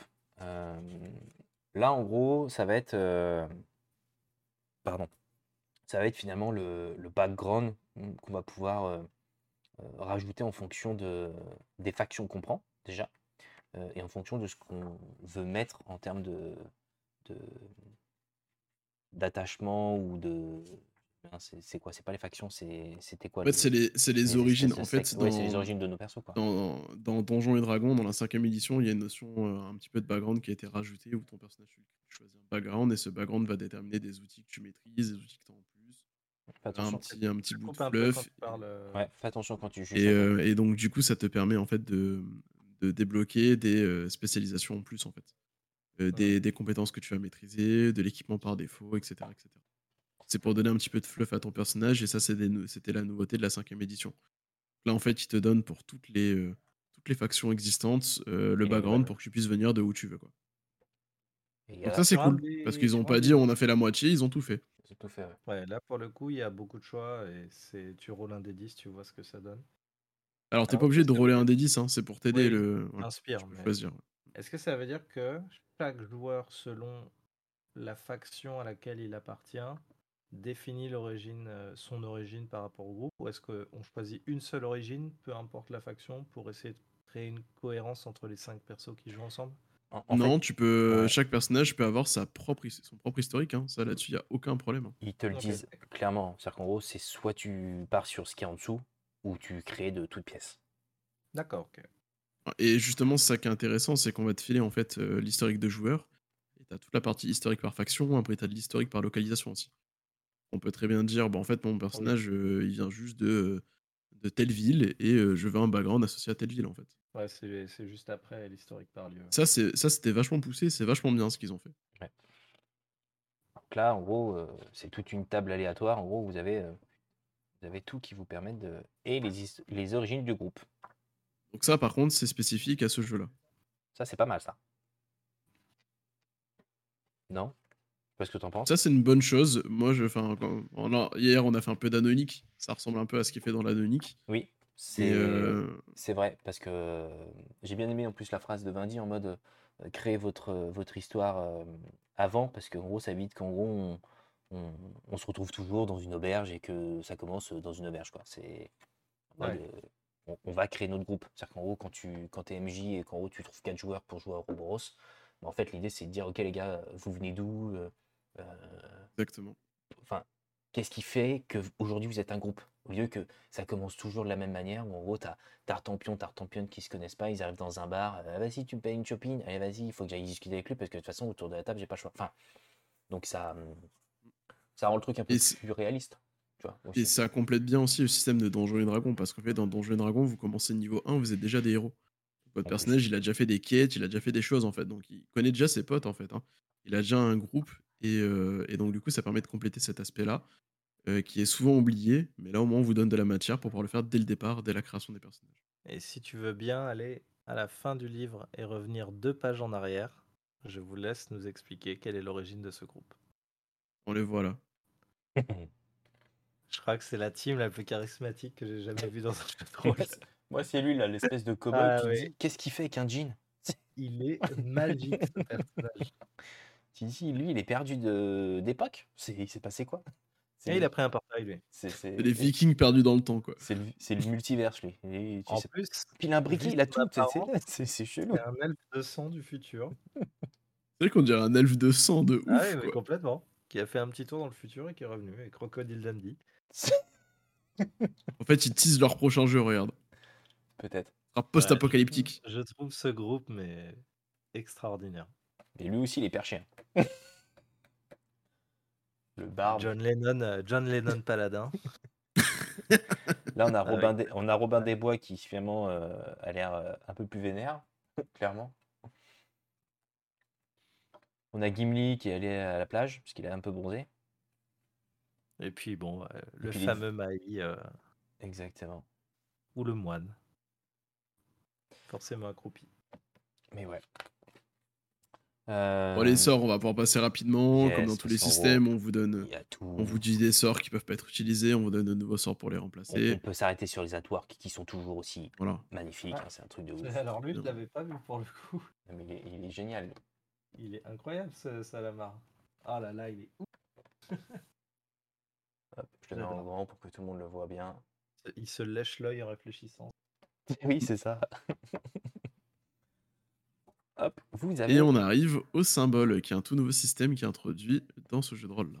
Alors ça, c'est une partie que je n'ai pas eu le temps de lire, donc je vous laisse. euh, Ouais, moi, moi c'est ce que j'aime bien. Moi. moi, je lis les systèmes et toi, tu lis le fluff. On avait Voilà. dit ça. C'est exactement ça. Max, le fluff, généralement, il le lit quand euh, il est MJ. Ouais, je, je le lis en billet généralement, quand tu n'as pas besoin de le lire en entier. Et euh, les symboles, du coup, l'idée, bah, c'est comme on est dans un monde où il y a beaucoup, euh, beaucoup la notion de tatouage, et en fait, vos personnages pourraient se faire tatouer. Il y a différents symboles qui existent, donc si tu tournes deux pages après, tu vois les différents symboles. Encore un. Yes. On a les symboles ici, et en fait, l'idée, c'est que ces symboles-là vont être attachés à euh, euh, une idée, un mot, un animal. Et donc, votre personnage va pouvoir se faire tatouer jusqu'à trois symboles. Il peut pas avoir le même symbole et ça va lui donner des effets supplémentaires. Et donc, vous pourrez avoir des quêtes de dire bah tiens, euh, j'aimerais me faire tatouer l'aigle parce que l'aigle va me donner plus 10 de mouvement. Et vous allez donc chercher le tatoueur qui aura les compétences pour pouvoir vous faire le tatouage en question. Voilà. Et alors là, tu viens, tu, tu- tu viens d'aborder un point, c'est-à-dire qu'en gros, chaque tatoueur est euh, spécialisé dans un domaine. Il peut pas faire tous les Exactement. tatouages. Ouais, voilà. Exactement. Donc, du coup, en fonction des régions ou autres, il y aura des tatoueurs qui seront spécialisés dans certains ta- types de tatouages ou d'autres. Et donc, ça permettra de donner un peu de, bah, de, de croustillant. Un peu comme un marchand vous proposerait certains objets magiques. bah là, le tatoueur vous proposera que certains types de tatouages. Et euh, ces tatouages, c'est pas en mode euh, bah, tiens, je vais gagner plus 2 en force, plus 1 en dextérité. C'est vraiment des effets spécifiques qui peuvent soit se recharger, soit être permanents. Donc, c'est ça qui est vraiment intéressant. Il y en a vraiment pour tous les goûts et pour tout le type, que ce soit plus du lore ou plus du combat. Alors attention. moi, j'ai trouvé cette mécanique intéressante. Ne se trouve pas n'importe où et c'est pas monnaie courante de dire tiens fais-moi un tatouage bro. Exactement. C'est des mecs qui se cachent, qui sont très secrets sur leurs compétences.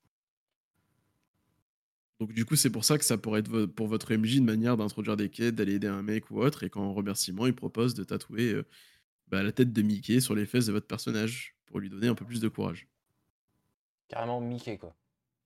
Ah Ouais, un petit, quand même. Je préfère l'effet clochette quand même. Donc ça, c'est t- sympa. Moi, j'ai trouvé ça sympa. Et là, on arrive sur. euh, Bah, c'est, je vais dire, on arrive à la page numéro 212. Et on Sur parle. 400. Ouais, c'est pas mal. Et on parle du serpent. La marque du serpent. Qu'est-ce que c'est que cette marque? La marque de l'Ouroboros. Exactement. C'est le fameux tatouage maudit. Ouais, alors on n'en a pas beaucoup parlé, j'allais dire, de, de ce pouvoir-là depuis le début, ce que c'est que l'Ouroboros. Mais, euh, mais effectivement, le, le mot, euh, le, tatouage maudit, en fait, ça va nous permettre d'avoir effectivement une magie très puissante. Mais en gros, quand on a cette marque-là, on, on sait qu'on meurt. Quoi. La vie. Ouais, on, perd, on perdra la vie. Même si, On est voué à disparaître. même s'il y a une option de. euh, je- je La rejette- canalisation. Exactement. Même de rejeter la. De rejeter la marque. Ouais, ça, on en enfin, parlera après. tu la rejettes, c'est. Ça, je l'ai lu, c'est c'est vite fait, quoi. Alors, ça dépend. En de fait, la marque. ouais, en fait, t'as as des mécanismes. Ça peut être soit toi qui rejettes la marque, soit on va te forcer de la rejeter. Par exemple, les inquisiteurs pouvoir te, te forcer de la rejeter et euh, généralement, ça se finit mal. J'essaie, je suis désolé pour la qualité de, de ce soir. En fait, la lumière ne m'aide pas du tout. Et en plus, le vert, euh, j'arrive pas à le rendre. Ah, le vert ne rend pas très bien sur la, la lumière blanche. hein. Ouais, ouais, c'est une horreur. Donc, je, je tiens à m'excuser déjà par avance. J'essaye de. En même temps que je tourne les pages, mais je pense que je Ouais. vais. euh, Parce qu'il faut savoir que toutes les pages ici deviennent noires, en fait, noires et vertes. Ouais, elles sont noires et vertes. Et c'est dégueu que je vous montre là en direct. De. C'est bien la première fois que ça m'arrive. Donc du coup, c'est quoi cette marque? Eh ben, c'est votre personnage. L'idée, c'est qu'il va être investi d'un très très grand pouvoir qui va le consumer au fur et à mesure. L'idée, c'est que d'essayer d'en avoir un par groupe. Vous pouvez apprendre à avoir cinq si cinq de vos joueurs veulent l'avoir, mais c'est pas le but. Le mieux, c'est qu'un joueur qui se sent prêt à jouer la marque, qui avoir un rôle très important dans l'histoire, puisse le faire. Exactement, Pierrot, il y aura de très grandes responsabilités. Tout à fait. Et donc, et donc l'idée de cette marque, en fait, c'est qu'elle va vous donner, elle va donner à votre personnage des pouvoirs supplémentaires qu'il pourra utiliser. Et en fait, c'est euh, plus il va utiliser la marque, plus il va devenir puissant, plus il va s'auto-consommer et euh, sortir un peu de son humanité. Je sais pas du coup, Dandy, si tu veux rajouter quelque chose là-dessus. Euh, bah oui, on- tu l'as très bien, très Avant bien de rentrer dans la En- mécanique, quoi. En gros, c'est ça. hein, le concept, c'est euh, c'est bah, c'est le concept même de l'Ouroboros, du serpent qui se mord la queue. C'est que plus tu vas utiliser tes compétences, plus tu vas monter en puissance et, tu, et puis surtout tes compétences sont folles en fait. Tu peux faire des choses euh, qui, qui vont, qui vont être assez insane d'un point de vue histoire. Et là, le MJ a toute discrétion pour faire quelque chose qui soit marrant, pas overpower, mais d'un autre côté qui permette d'amener de la narration extraordinaire dans cette aventure. Et donc, plus tu montes en puissance, mais plus tu te butes, parce que euh, on va pas dire que tu as, un nombre limité de, charges, tu vois, mais c'est plus tu vas t'en servir, plus tu vas sombrer, et euh, jusqu'au moment où bah, soit ton corps, soit ton esprit va lâcher. En fait, si je fais une comparaison, comme tout à l'heure avec Naruto, cette fois-ci, c'est un petit peu comme euh, Naruto avec le renard neuf, avant qu'il apprenne à le contrôler. Plus il s'en sert, et plus il peut perdre le contrôle, et euh, au bout d'un moment, il peut se faire consumer totalement. C'est dommage. Donc du coup, comme l'a dit Dandy, c'est vraiment un élément qui est là pour amener de la narration. Et c'est vraiment ce qui est écrit, c'est l'histoire, l'histoire, l'histoire. La puissance, c'est un fait, mais c'est l'histoire qui est important. C'est pour ça qu'en fait, c'est un système qui est fait que euh, au début, en fait, vous allez avoir un nombre de charges. Au début, vous allez avoir 6 possibilités de consommer le premier niveau, qui va être vraiment du pouvoir basique, avoir conscience d'une information, influencer quelqu'un ou autre. Et, et après, hop, dès que vous allez consommer les 6, cocher les 6 cases, vous allez passer au, rang inférieur. Là, il n'y a plus que d'après. 5 charges. Voilà. Puis l'anneau d'après 4, puis l'anneau d'après 3, puis l'anneau d'après 2, et puis t'es mort. Grosso modo. C'est vraiment un outil pour la narration. C'est pas fait pour que le joueur, en plein combat, il dise Ah, tiens, j'utilise euh, un, euh, un pouvoir d'Ouroboros. C'est vraiment pas Ouais. ça. Et ce que je trouve hyper intéressant, c'est que selon moi, ce système, c'est ce qui permet d'inclure un peu le MJ en tant que joueur, euh, euh, à savoir, je décide de déclencher un pouvoir, du coup, le MJ doit commencer à anticiper et à se dire, bon, il lâche un truc épique, donc il faut quelque chose qui tue pas mon scénario, mais qui permette de le transformer pour aller dans une autre direction et atteindre le même but. Et donc, ça fait vraiment bosser le MJ parce que c'est un peu l'effet... euh, l'effet explosif qui arrive à un moment où lui ne s'y attend pas forcément. C'est le climax. Hum, hum, hum. Et, euh, et moi, personnellement, tu vois, je le jouerais différemment. Moi, je le jouerais plus en mode où, en fait, parce que c'est aussi comme ça que c'est conseillé de l'aborder, c'est que c'est en tant que MJ, vous pouvez forcer un joueur à consommer son pouvoir d'Ouroboros. L'idée, c'est que euh, bah, vous allez construire votre histoire, vous connaissez le joueur, euh, comment il fonctionne, etc. Comment le personnage est construit. Et donc, vous allez au bout d'un moment éviter de vomir sur le livre, comme en train de faire Tigurius. Mais plutôt, euh, plutôt en fait, euh, emmener votre joueur à une situation où il sera obligé d'utiliser le pouvoir parce que son personnage n'aura pas le choix. en train de trouver une Mm. solution pendant que tu, pendant que tu brodes. Comme ça, euh, je, vais, je vais arriver avec une solution en tant que sauveur, tu vois. Donc c'est un outil, euh, comme on peut vulgairement appeler euh, ta gueule c'est magique, qui est assez intéressant parce Mm. qu'il va à la fois, euh, si le MJ l'amène bien, il va pouvoir déclencher son scénario ou du moins le faire accélérer ou, ou le rendre vraiment épique à un moment donné. Ou alors il va pouvoir se trouver confronté à une situation où le joueur le surprend, il va devoir broder et, réa- et réagir dessus. Et, et je trouve ça hyper hyper intéressant. Je redoute d'être MJ avec des joueurs comme aventurier des jeux qui Mais moi, pas utiliser du le tout, en Roboros fait. euh, pour Ouais. payer une, une shopping gratuitement. Alors, il faut savoir que quand tu utilises le Roboros, tu as quand même une table de pénalité. Tu tires un dé sur une table de pénalité, en fonction, il se passe des choses. Donc, euh, quand tu sais que tu as 6 utilisations, que potentiellement ça peut te péter dessus, tu fais peut-être un peu moins le malin. Et, euh, et, euh, moi, ce que je trouvais intéressant aussi, c'est que le pouvoir est, est, empirique. Au début, tu vois, tu vas altérer que ta conscience. Après, c'est ton corps. Après, c'est les autres. Après, c'est le monde. Après, c'est la réalité, quoi. C'est c'est vraiment par palier de puissance, quoi. Ça se passe. Et le seul reproche que j'ai à ce système-là, c'est qu'en fait, il vous conseille de lier au niveau. C'est-à-dire de dire que tu peux pas aller à l'altération du, du corps tant que t'es pas niveau 5, des autres tant que t'es pas niveau 8. Moi, je trouve que ça, ça dessert à la narration. Euh, L'idée, c'est que vous avez envie que le personnage, ben, euh, niveau 3, peut-être il soit mort parce qu'il a fait quelque chose d'extraordinaire. Ben, ça vous bloque, en fait. Que théoriquement, s'il n'est pas niveau 5, il pourra pas utiliser le cercle numéro 2. Et donc, il pourra pas continuer à descendre en profondeur dans son pouvoir. Et je crois que comme tu disais, le problème de ce système, c'est que si tu es niveau euh, 2 par exemple et que tu as cramé euh, tes 6 cercles, euh, tes 6 anneaux, enfin tes 6 compétences et que tu atteins le niveau 2, bah là tu as zéro skill pendant tout le temps qu'il faut pour arriver Exactement. niveau 3 et du coup ça fait un bloc euh, qui est pas forcément intuitif. Voilà, je, Exactement. je, je suis revenu avec une vraie qualité de caméra, je suis désolé. Alors que là on voit Latsad qui est en train de marquer la gra- le tatouage de marque. sur, euh, Alors, sur je- une humaine. Je- J'aurais dû faire ça depuis le début, je suis vraiment désolé. Là, j'utilise mon iPhone pour la, la qualité et il n'y a rien à dire.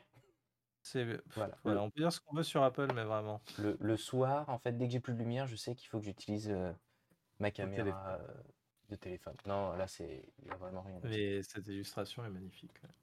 Donc en tout cas, moi, ce système, j'ai trouvé excellent. Euh, je trouve que c'est une très bonne chose. Alors, tu es un peu trop vite parce qu'on va Pardon. parler des assermentés juste après. J'ai cru que vous aviez, Mais, parce euh, que je vous écoutais pas, donc je pensais que vous Non, non, aviez non, avancé. on a parlé vraiment que du début. Ok. Mais c'est- je trouve que le système est vraiment bien pensé. C'est vraiment pour faire de la narration et construire une histoire épique. Il y a vraiment un héros central. Et justement, bah, le héros, il a besoin de sidekick. Il a besoin de son Sam Gamgee pour aider euh, Frodon à porter l'anneau. Et c'est ça ce qu'on va voir, c'est les assermentés. Et donc, vous avez des personnages qui peuvent être assermentés, qui vont aider le porteur de la marque pour le soulager, le décharger, et qui vont vraiment avoir, eux, des capacités en corrélation avec le porteur de la marque. Et donc, au fur et à mesure qu'ils vont acquérir des niveaux, ils vont débloquer de nouvelles choses pour soulager le porteur. Et ça, je trouve ça génial comme principe. C'est-à-dire que vous n'êtes pas seul à porter votre fardeau. Vous avez un destin et vous le portez avec d'autres personnes de votre groupe.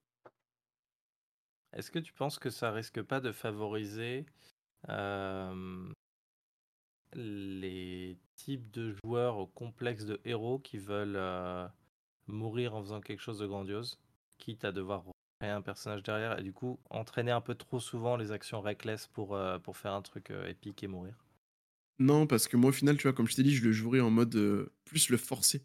Parce qu'en tant que joueur, t'as pas forcément envie de claquer ce genre de pouvoir, tu vois, quand tu sais que tu vas en mourir.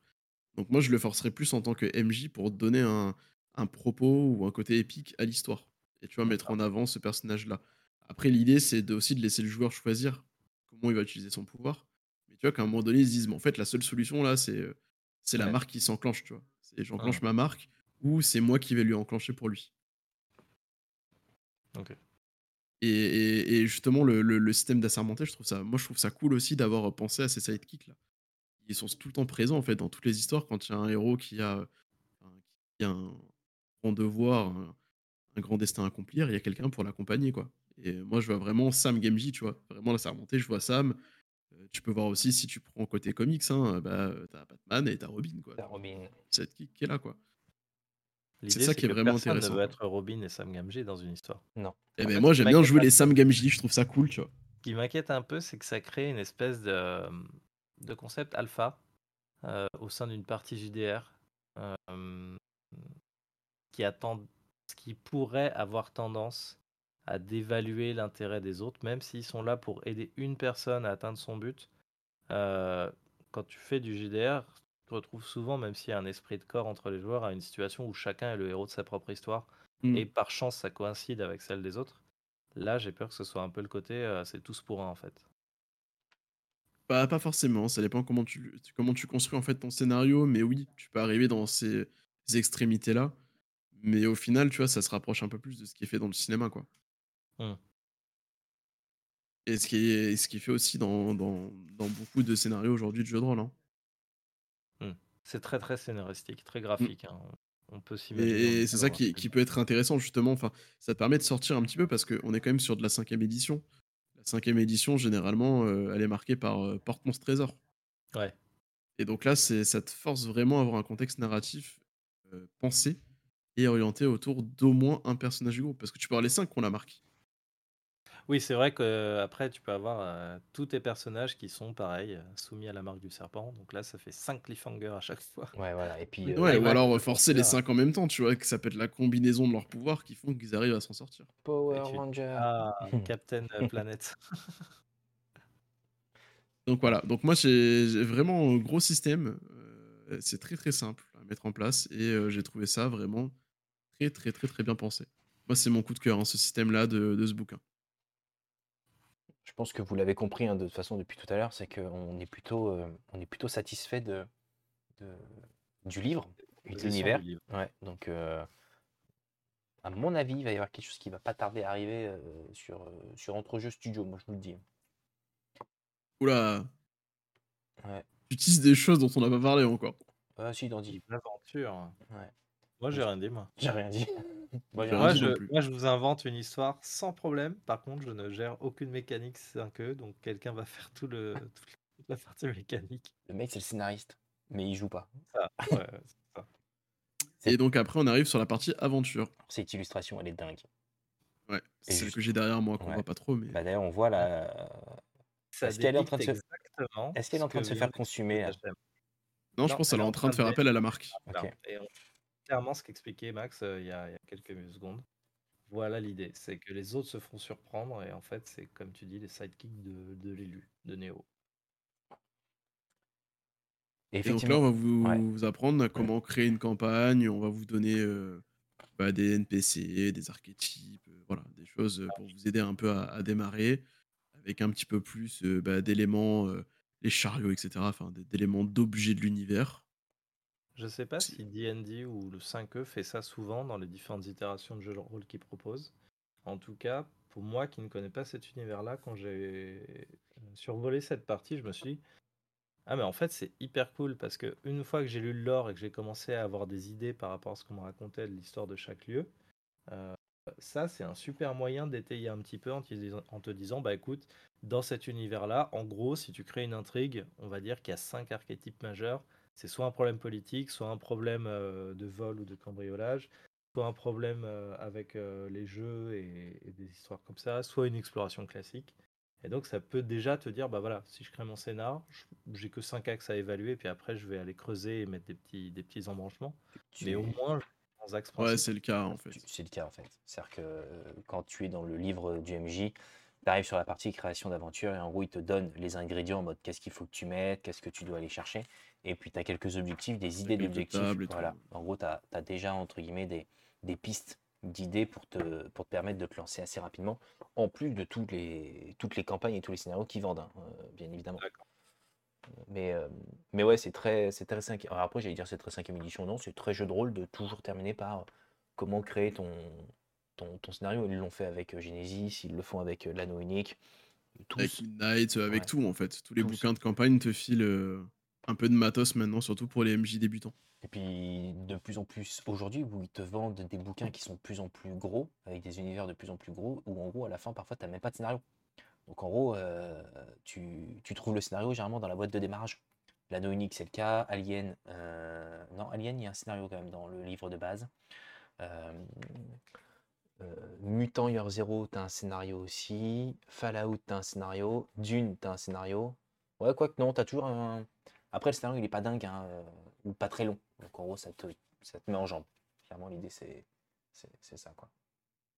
Mais ouais, tu l'as souvent. Donc euh, là, vous avez bah, toute cette partie-là où en gros, bah, il vous aide dans euh, la création finalement de votre aventure, les différentes activités. prime, deux pages avant, là, j'ai trouvé ça excellent. Parce que À ce droite, ouais. C'est le setup pour lancer ta quête, mais c'est également ce qui va t'arriver si tu fais de la merde dans le scénario. Exactement. ça hyper cool d'avoir un drawback en te disant voilà, tu vas chasser un mec, mais attention, si tu fais trop le con, c'est toi qui vas avoir une affiche sur ta tête. Le mandat, la prime. C'est le mandalorien. En fait, on est mandalorien et puis en gros, on peut se retrouver avec, le... avec notre nom. Bon, après, là, il y a les courses de chars, donc en termes d'activités qui peuvent être faites.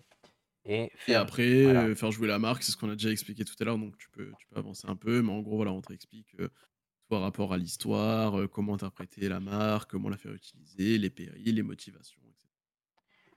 De pourquoi se faire tatouer, pourquoi pas se faire tatouer, etc. Le guide d'aventure et des factions, très bien aussi, à savoir euh, comment créer une quête euh, en lien avec des factions. J'ai trouvé ça trop cool. Alors ça rejoint clairement la partie lore, qu'est- quelle est cette faction, comment elle est créée et qu'est-ce qu'elle fait. Mais du coup là, c'est des petits éléments en plus pour vous pousser, vous dire, bah voilà, eux ils font ça, donc si vous voulez faire un scénario orienté sur eux, allez plutôt dans cette direction. Mm. Moi j'avais déjà une idée aussi de scénario annexe pour... euh, Ça, tu vois, c'est la partie où, et c'était le cas aussi dans, dans Midnight, je, je lis quelque chose au début du livre. J'aimerais bien en fait qu'il me donne toutes les infos dès que je le lis, pas qu'il me donne quelques trucs et qu'en gros à la fin je retombe sur ah bah les factions, la Carnimus et qu'en gros il me refasse la même chose avec la présentation alors que je l'ai déjà Ouais. vu, je l'ai déjà vu 200 pages avant la présentation et qu'en gros il me so- soit il me fait un pavé complet et qu'en gros il me met tout au même endroit, mais pas que je dois passer d'une page 1 à une page 255, tu vois. C'est C'est pas tout à fait ça, en fait, c'est de l'aide de MJ, c'est-à-dire qu'en gros, là, on te dit, bah, le Draconis euh, Malisat. Alors attends, t'es sur l'arcanine, Ouais, l'arca- mais- l'arcanine mousse, si je reprends l'arcane. ça rejoint ce que je dis où il aurait fallu, vu l'épaisseur, faire deux livres.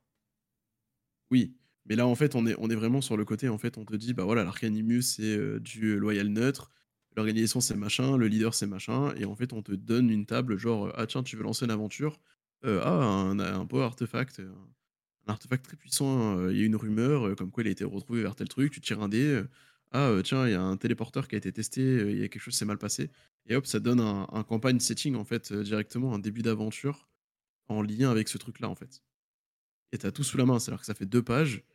Tu veux faire jouer là-dedans, même trois pages, et hop, c'est parti quoi. T'as pas besoin d'aller chercher dans les dix pages de on parle de l'Arcanimus. tu vois. Ouais, c'est ça en fait. On de danse l'aide de des- jeu quoi. Mm. lance des schémas de scénario, des blueprints, plutôt que de vous imprégner de 10 pages de lore pour vous dire tiens, sur quoi je peux aller. Ils vous mâchent un peu le travail pour ça, et c'est là où je trouve que c'est hyper bien pensé, notamment pour les néophytes comme moi de cet univers-là, pour, euh, pour bah, organiser un peu le structure de pensée et, et structurer le, scé- le scénario et, le- et la quête. Après, Mais en alors, plus, si tu continues de tourner, tu... C'est un avantage exceptionnel parce que là, vous êtes clairement dans le, le mindset pour créer un scénar de, ce, de ce, cette faction-là. Exactement. Et même si tu continues de tourner un peu, t'as même plus d'infos. Par exemple, si tu prends. euh, là, j'ai euh, Draconis. Euh, eux, par exemple, ils te mettent, euh, ils te mettent carrément le- un donjon de faction qui est l'ossuaire avec Ouais, un petit bout d'aventure déjà fait, avec un. Voilà, tu vois. Ouais, j'ai trouvé ça très map cool et tout. Et ça, moi, je trouve ça génial d'avoir des lieux préfets. C'est-à-dire que tu veux le faire jouer, bah, tu prends, tu joues. Pour répondre à, t'as pas euh, 200 pages à lire, quoi. pour répondre à, à Sib, Sib Sab, pardon, euh, Dandy t'a déjà répondu, mais euh, euh, aujourd'hui, il n'y a pas de scénario. Par contre, il y a un livre, un roman. Donc, je te mets le lien directement, comme ça, si tu veux le récupérer. Par contre, il est en VO, hein, bien évidemment. Mais ça peut peut-être déjà donner, je pense, quelques idées de scénario en, en lisant ce livre. Il n'y a pas eu de communication concernant cette traduction ou pas de, de, de ce roman. Donc, affaire à suivre.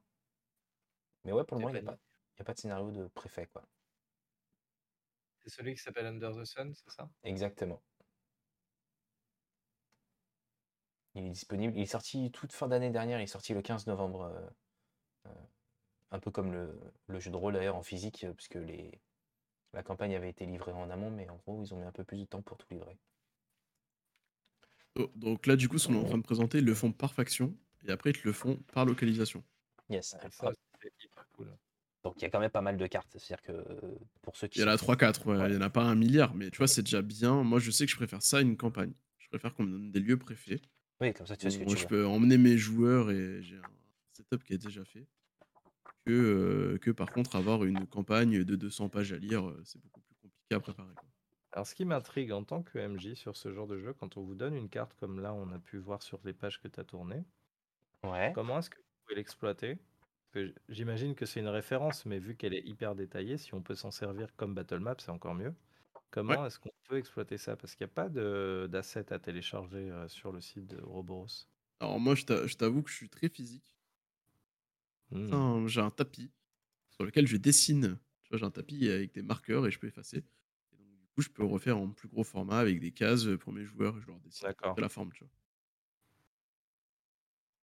Ok. Mais non, il y a Après, pas. Il y a eu les PDF. les trouver, des, c'est les des PDF gens qui les VO, ont quoi. fait. quoi. Mm. C'est les PDF VO, malheureusement, euh, c'est tout ce que tu as à disposition. Quoi. Euh, Hop, alors attendez, j'avance, j'avance, j'avance, j'avance. J'étais, j'étais pas mal avancé, donc là c'est toutes les. Toujours la même chose, c'est par lieu. Maintenant, hop. Ouais, j'étais là. Belles illustrations, toujours. Donc ça, c'est bien, c'est des petites choses déjà faites. Tout à l'heure, quand on, on nous demandait euh, des scénarios, bah, en fait, là, c'est des lieux. Potentiellement, un lieu, c'est un scénario. quoi. J'avais pas vu cette partie sur les scénarios par lieu, du coup je vais lire avec avidité ce sur Atreval pour voir si j'avais trouvé quelque chose qui pouvait être en lien avec, euh, Avec avidité. avec leur proposition. Donc après, on vous donne vraiment des zones. On va vous dire, bah voilà, le Zarazor passe, euh, euh, c'est tel type de- d'environnement, c'est ça, il peut y avoir tel type de personnage. On va pas vous dire, euh, ah, il y a un truc qui a été volé à tel endroit. C'est pas ça l'idée, c'est on vous donne des lieux préfets, après vous mettez l'histoire que vous voulez dedans, quoi. Vous donne en fait un ça, petit morceau euh, d'univers préfet, quoi. Je crois que ça c'est le concept de la majorité des jeux de rôle, c'est rare que tu aies des scénarios euh, A à Z, euh, allez là, faites ça, faites faire ça, dites ça. euh. Bah si, t'en as plein. hein. T'en as plein des comme ça, hein, des dirigistes. Ouais, ouais, t'en as plein. Moi, je sais que je préfère les lieux. Tu vois, par exemple, moi, j'aime Forbidden Lands, ce qu'ils ont fait, c'est qu'ils te donnent des lieux. Chaque lieu, en fait, tu as vraiment le descriptif du lieu, le pourquoi, le pourquoi il est là et qu'est-ce que t'aimerais apporter tes joueurs à faire dedans. Ça, c'est génial, tu vois. Genre, euh, prends ton lieu, ça fait 10 pages, 5 pages, et hop, t'as une session, deux sessions, trois sessions. euh, pendant que tu étais en train de parler, j'étais en train de regarder euh, la campagne Kickstarter qu'ils avaient faite pour voir s'il n'y avait pas des éléments qui finalement étaient exclusifs Kickstarter et qui sortiront jamais en boutique. Et en gros, euh, quand même pas mal d'éléments pour les tables de jeu. Euh, je pense aux cartes. Euh, tu as, toutes les cartes des villes qui ont été imprimées en poster, qui sont exclusifs Kickstarter. Donc, tu vois, pour, pour tout MJ, ça peut être plus que pas mal. Bon, tu as les dés, etc. Mais il y a un truc qu'ils ont fait, et je trouve ça dommage, tu vois, qu'ils ne l'aient pas fait pour la France, c'est le, le guide du joueur, 10 euros, enfin 10 dollars. Et en fait, c'est toute la partie du début du, du bouquin qui Mm. finalement est faite en mode, bah voilà, comme ça, tu files les règles à ton joueur et il se retrouve pas avec le pavé, euh, le- pavé à, à lire, euh, euh, qui est incroyablement grand. Et sinon, il y avait toutes les figurines euh, STL aussi, les fichiers STL qui avaient été. euh, Je vois ça, bonus pack 1 et 2, un set de dés dans un coffret en bois. Ouais, Il y avait des trucs sympas, hein, moyennant un prix. Oui, voilà. Bon, après, c'est pas, c'est pas obligatoire pour jouer, en fait. non. Tu vois, c'était pas non plus du matériel euh, qui va Indispensable. changer euh, drastiquement ta session, quoi. du tout. Ce Et sont les fiches personnages. Alors je sais pas si ça aussi c'est commun au JDR 5e, mais je trouve ça très dommage qu'il n'y en ait pas au moins un set en feuille volante. Tu peux plastifier, scanner, faire ce que tu veux. Là c'est toujours euh, les dernières pages du livre, euh, c'est une plaie à scanner, à photographier. Alors après, peut-être qu'ils vont les sortir. hein. Souvent, ils sortent les bouquins et un peu plus tard, ils refont. Euh, sortent, euh, tu sais, les aides de jeu ou autres que tu puisses directement imprimer. D'accord. Là, en gros, c'était dans la, c'était dans la campagne. Je, euh, je pense que tu l'as vu, hein, mais c'était dans la campagne où, en gros, t'avais, pour ceux qui participaient, ils avaient, euh, euh, ils avaient le 20 pages de feuilles de, de personnages euh, inclus dedans. De les imprimer, mais le PDF a été mis à disposition par euh, Panini, hein, d'ailleurs. Donc, euh, donc, vous le trouvez assez facilement maintenant. Et là, vous arrivez donc euh, sur les objets Attends, magiques. les objets magiques, Ouais. ouais, ça, très, tu peux très passer. excitant ça, les objets magiques. hein. Ouais, bon, ça, tu peux. Ça, après, voilà, c'est lié à Ah. l'univers, des trucs assez rigolos. Il y a des trucs sympas. Ouais. le thermomètre en bas. voilà. Tout ce qui est pour la musique notamment. Le chapeau, le chapeau de Willem aussi, on dirait le chapeau du chapeautif. Ouais. Voilà. Thermomètre le plus petit et le c'est- plus grand du monde. C'est D'accord. des trucs assez, assez rares, euh, plutôt légendaires même. C'est du fun, en fait, voilà. un, euh, de temps en temps, pas plus. Et là, Un bah, petit là, on peu a de le bestiaire. on a le euh, bestiaire avec, euh, Par rapport, au, un rapport un peu au fluff. hein. avec- Il y a des belles illustrations, ceci dit. Ah bah ça, de toute façon, euh, Bah, j'en- tourner là, euh, j- j'en ai pas vu une seule de moche hein, pour le moment. hein. Enfin, réellement. euh, 364, euh, 8 r qui nous attend. Attends, hop. Ça, je, je passe pour tout le monde, mais le arrache-chair. Ah, ils font 13 cabaneux. Comme Ah bah bête, alors pour plus. moi, ça c'est Diablo. hein. Ouais, tu t'en as plein des comme ça dans Diablo que tu fracasses à la pelle. Page euh, 354, le crabe dune qui est juste euh, incroyable, Hop, pardon. Comme ça, on profite pour tout le monde. énorme. Mesdames Ah, et si. messieurs, bonjour, ici le commandant. Hey, pour le De bord, euh, ladies and gentlemen, this is Bienvenue, Captain on est euh, sur speaking. Ouroboros. On est en train de feuilleter le livre pour représenter un petit peu le système et l'univers. Donc, Ouroboros, hop, je vous montre la couverture. Tac. de Chris Metzen, C'est un jeu de rôle, effectivement. Le seul et l'unique. Donc, pour ceux qui ne connaissent pas Chris Menzen, c'est le co-créateur, pour faire rapide, Warcraft, Diablo et Starcraft, qui nous a fait un magnifique jeu de rôle. Et tu m'as dit 364 pour les belles illustrations. Ouais, il y a Uther, Uther qui nous attend là. tu vois. Oh, Euh, il Arthas- il pardon. On est plutôt sur Arthas quand même.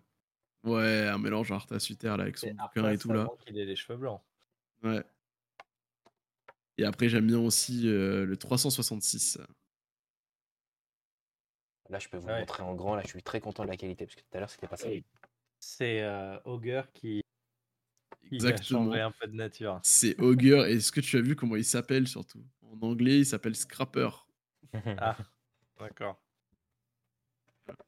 C'est assez rigolo. Il y a Frank- la créature de Frankenstein, ou Hulk, Ouais, mais Hulk, euh, Hulk Matrix.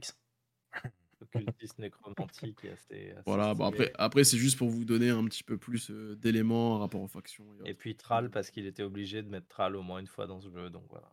C'est ça, il fallait bien. Donc, pareil, une, euh, une partie baissière qui est quand même très, très complète, bien fournie. Donc, vous avez de quoi faire hein, pour euh, les badass de ouf, le voleur de crâne. Ah bah eux, c'est.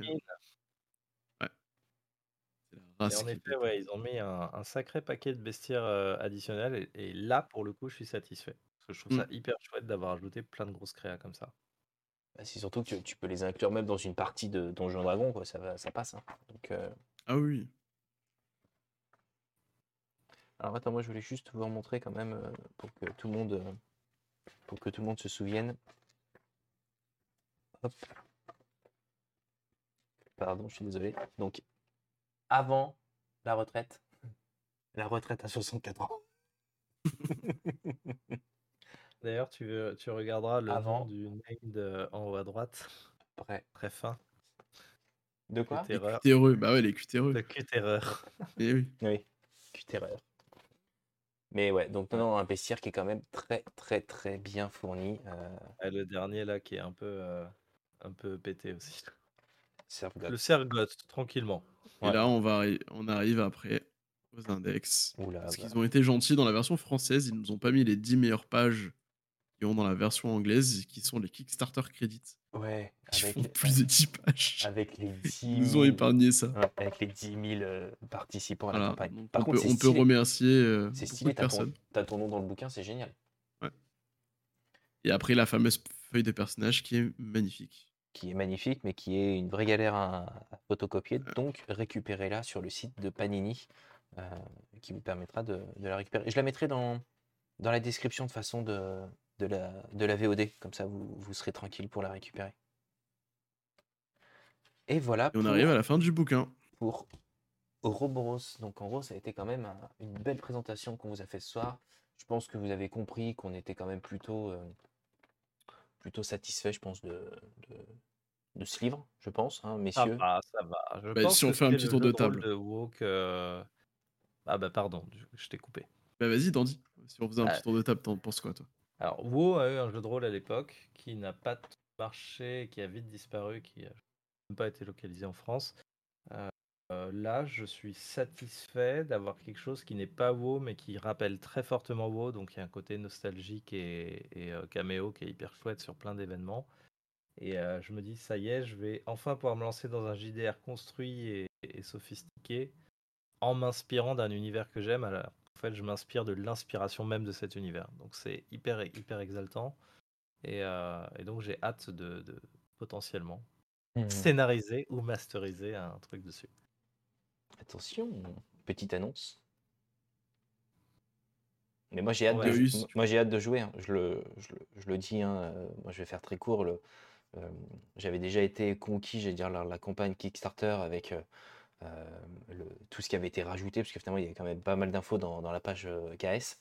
Je, le répète, je on avait hésité avec Zachem à, le pledger à l'époque en se disant vu le succès, ils vont faire en français, vu le succès, ils vont faire en français. Bon, ça s'est vérifié, ça a été fait en français, mais on était déjà conquis euh, à, ce moment-là. Euh, voilà, ouais, j'ai hâte d'y jouer en fait. J'ai vraiment envie de, plonger dans, le monde de Ferlois. Euh, est-ce que je prendrai le tatouage? Je ne sais pas encore. La tentation est grande. Après, je me dis qu'il y en a bien un dans le groupe qui, va se sacrifier et qui, va clamser. Mais, mais non, franchement, plus que conquis. Le livre est, gros. C'est peut-être un des freins à la, lecture, parce qu'il est quand même sacrément balèze. c'est difficile de le lire dans le plumard sans se le prendre dans la tronche si tu mmh. t'endors. Faut être Tu, tu, le prends, ça te réveille quand même de manière assez, assez radicale. J'ai posé la question à Panini Comics, il n'y aura pas de PDF. Donc je pense qu'ils n'ont pas eu l'autorisation de, le faire. dommage, parce que ça aurait été quand même pratique, euh, je pense, tu vois, ceux qui adorent lire dans le métro, euh, dans l'avion ou autre, bah, ça aurait été quand même pratique de lire sur une tablette. Et les illustrations sont, hyper prenantes, c'est-à-dire qu'en gros, en le lisant, on, plonge tout de suite dans, l'univers et on se laisse clairement transporter. Donc, non, franchement, j'ai été conquis par la lecture. assez simple, parce qu'une fois que tu es dedans, tu t'avances. donc, ouais, hâte, hâte de, pouvoir y jouer. Il y a pas mal de jeux en ce moment, mais je pense que ce serait plus qu'intéressant d'y jouer. Et, et, ouais, non, franchement, une très très belle, très, belle réussite. Bravo, monsieur Medzen. Franchement, encore une fois, chapeau. Non, franchement, bravo. Non, puis, enfin, et pour Panini, alors c'est leur premier pas dans, dans, le jeu de rôle. Vous le trouverez pas dans vos boutiques. Hein. Sachez-le, c'est assez compliqué de l'obtenir. J'ai, vous le trouvez sur Philibert, vous le trouvez à la Fnac, vous le trouvez sur Amazon, mais auprès de vos revendeurs, c'est pas le cas. Que moi, quand j'ai essayé de le trouver dans ma boutique, le mec, euh, je, lui ai fait découvrir le jeu. Quoi. Donc, euh, euh, Incroyable. Mais est-ce que tu allé chez ton marchand de journaux?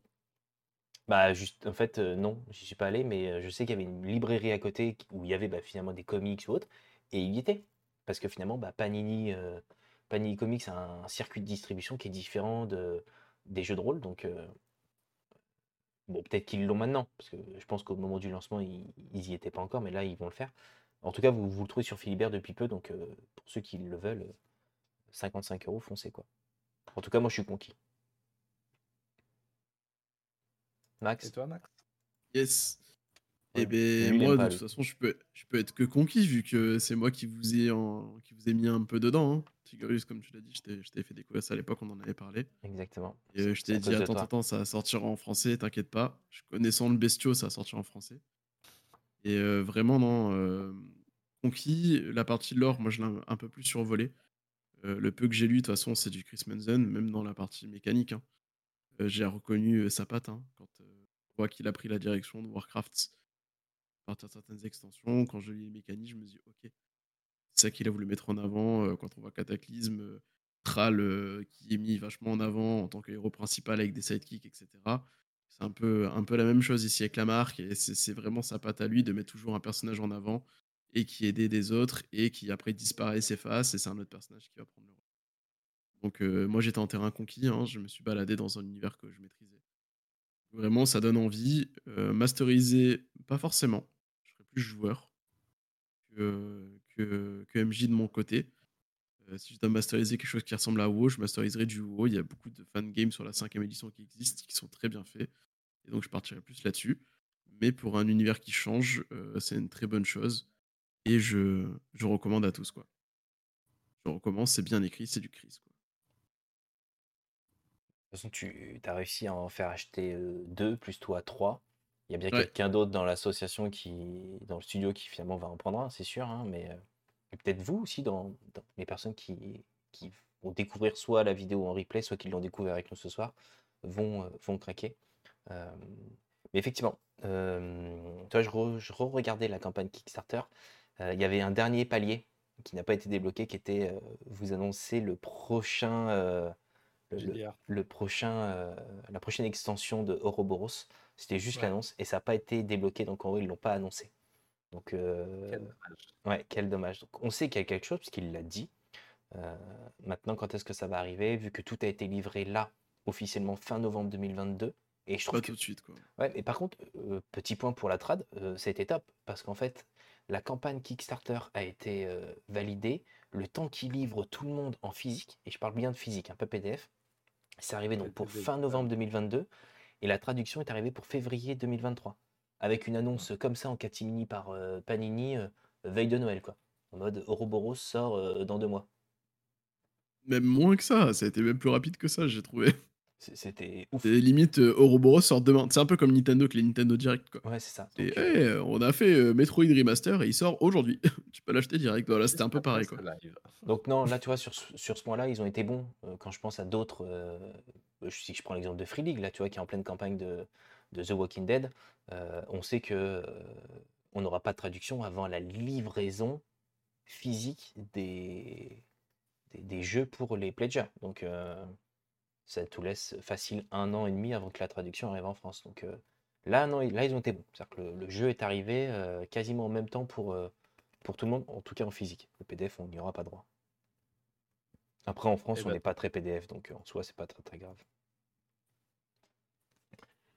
Et bah voilà, c'était un- une belle émission. Merci à tous ceux qui nous ont suivis ce soir. J'espère que le, le livre vous a plu. On vous a pas posé trop de questions de savoir si ça vous plaisait ou pas. Euh, vous réagissiez beaucoup, j'allais dire, aux, aux illustrations. Euh, je vais dire, le- le- les prochains lives chez nous, c'est quoi? Parce que je sais que ce week-end, il n'y a pas de rapport de bataille euh, vendredi parce que euh, on, on s'essaie à Warhammer 40 000. Voilà, sachez-le. C'est-à-dire que War- Warhammer 40 000 arrive très prochainement euh, dans, dans le studio et en gros, il y a pas mal de choses qui vont arriver. Euh, Il a pas du Let's Play Dice ce week-end? Non, c'était des dates qui avaient été calées, Euh, mais ça arrive. Il y a une date qui a été fixée où on fera un, un crossover avec un, un autre Twitcher que vous connaissez sûrement. On, on attend avant de vous communiquer l'info pour qu'on cale bien tous les derniers détails.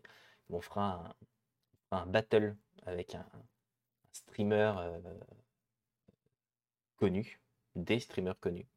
Et, euh, et voilà, en gros. Il n'y a pas le Geek Squad cette semaine, c'est la semaine prochaine. Non, semaine prochaine à Ludic Voilà. Squad, mercredi. Et voilà pour moi. Je veux dire, la Il y prochaine a plein d'autres ouais. projets. Il y a des prochains projets qui vont arriver aussi, qui vont être dévoilés très prochainement. C'est ça. Après, pour la partie jeu de rôle, bah, on a l'actuel Play Star Wars qui est toujours en cours. On a euh, un actuel Play qu'on a commencé hier avec vous deux, messieurs. En tout cas, on a, Tout fait nos, fait. on a fait nos créations de personnages qui devraient arriver. Alors, on l'a dit déjà dans le live, l'anneau unique. Euh, donc, ça arrive. La suite, la saison 2. Et d'autres projets, pour le moment encore tenus secrets. euh, un tournage dans deux semaines. voilà, un tournage dans deux semaines. Secret. D'un actuel Play qui va durer donc euh, plus de 8 heures. Qu'on va bien Qui évidemment secret Complètement secret complètement secret, personne n'est Ouais, complètement secret. On parle Secret. pas encore. Hein, rien du tout. Et il y a d'autres jeux qui vont. ouais. Fais Ce attention. sera juste en bonne compagnie, quoi. Et il y a d'autres jeux qui arrivent euh, en actual play par, euh, par Aventurer des jeux qui va se faire MJ pareil sur un univers qu'il euh, adore. Donc ça arrive. Euh, moi aussi, il faut que j'avance sur, euh, sur ma deuxième partie avec vous d'ailleurs. Donc euh, ça arrive. En tout cas, beaucoup d'actual play qui arrivent sur, sur Entre Jeux Studio et ça, ça fait plaisir. Voilà. Est-ce que vous voulez rajouter autre chose, messieurs? Et qu'on se retrouve le 4 avril pour normalement une entreliste. Yes. Pour une émission entre release, ce n'est pas une émission spéciale, ça va être une émission avec euh, Actu, avec toutes les dernières campagnes de financement qu'il y a pu y avoir et qui seront encore en cours en plus au moment où on fera l'émission. Donc, euh, pas mal de nouveautés. Peut-être des jeux que Dandy euh, va acheter aussi. C'est-à-dire que Dandy va, va plonger tête, euh, peut-être la première dans le jeu de rôle et ne, ne plus jamais revenir dans Je n'achète plus de jeux de rôle tant que 1. Nous n'avons pas fait de partie d'Ouroboros. 2. Nous n'avons pas fait de partie de Sea of Thieves. Ah, tu sais que lui, il arrive en français. Hein. Oui, malheureusement, je sais. ouais. Ouais, on l'a tous les deux acheté en VO et, et six mois plus tard, on apprend que la VF arrive. Si on avait su. Mais en tout cas, ouais, ce- celui-là, je... j'espère prendre le temps de dégager un peu de temps pour euh, le masteriser. Ça prend du temps, c'est toujours ça. hein, On le sait, c'est faut bien débloquer plusieurs euh, soirées pour, euh, pour pouvoir tout boucler. quoi. En tout cas, un réel plaisir euh, cette émission avec vous deux, messieurs. Euh, très chers viewers, vieweuses, euh, merci pour ce soir. Euh, la vidéo sera en, sera en dispo euh, demain ou après-demain.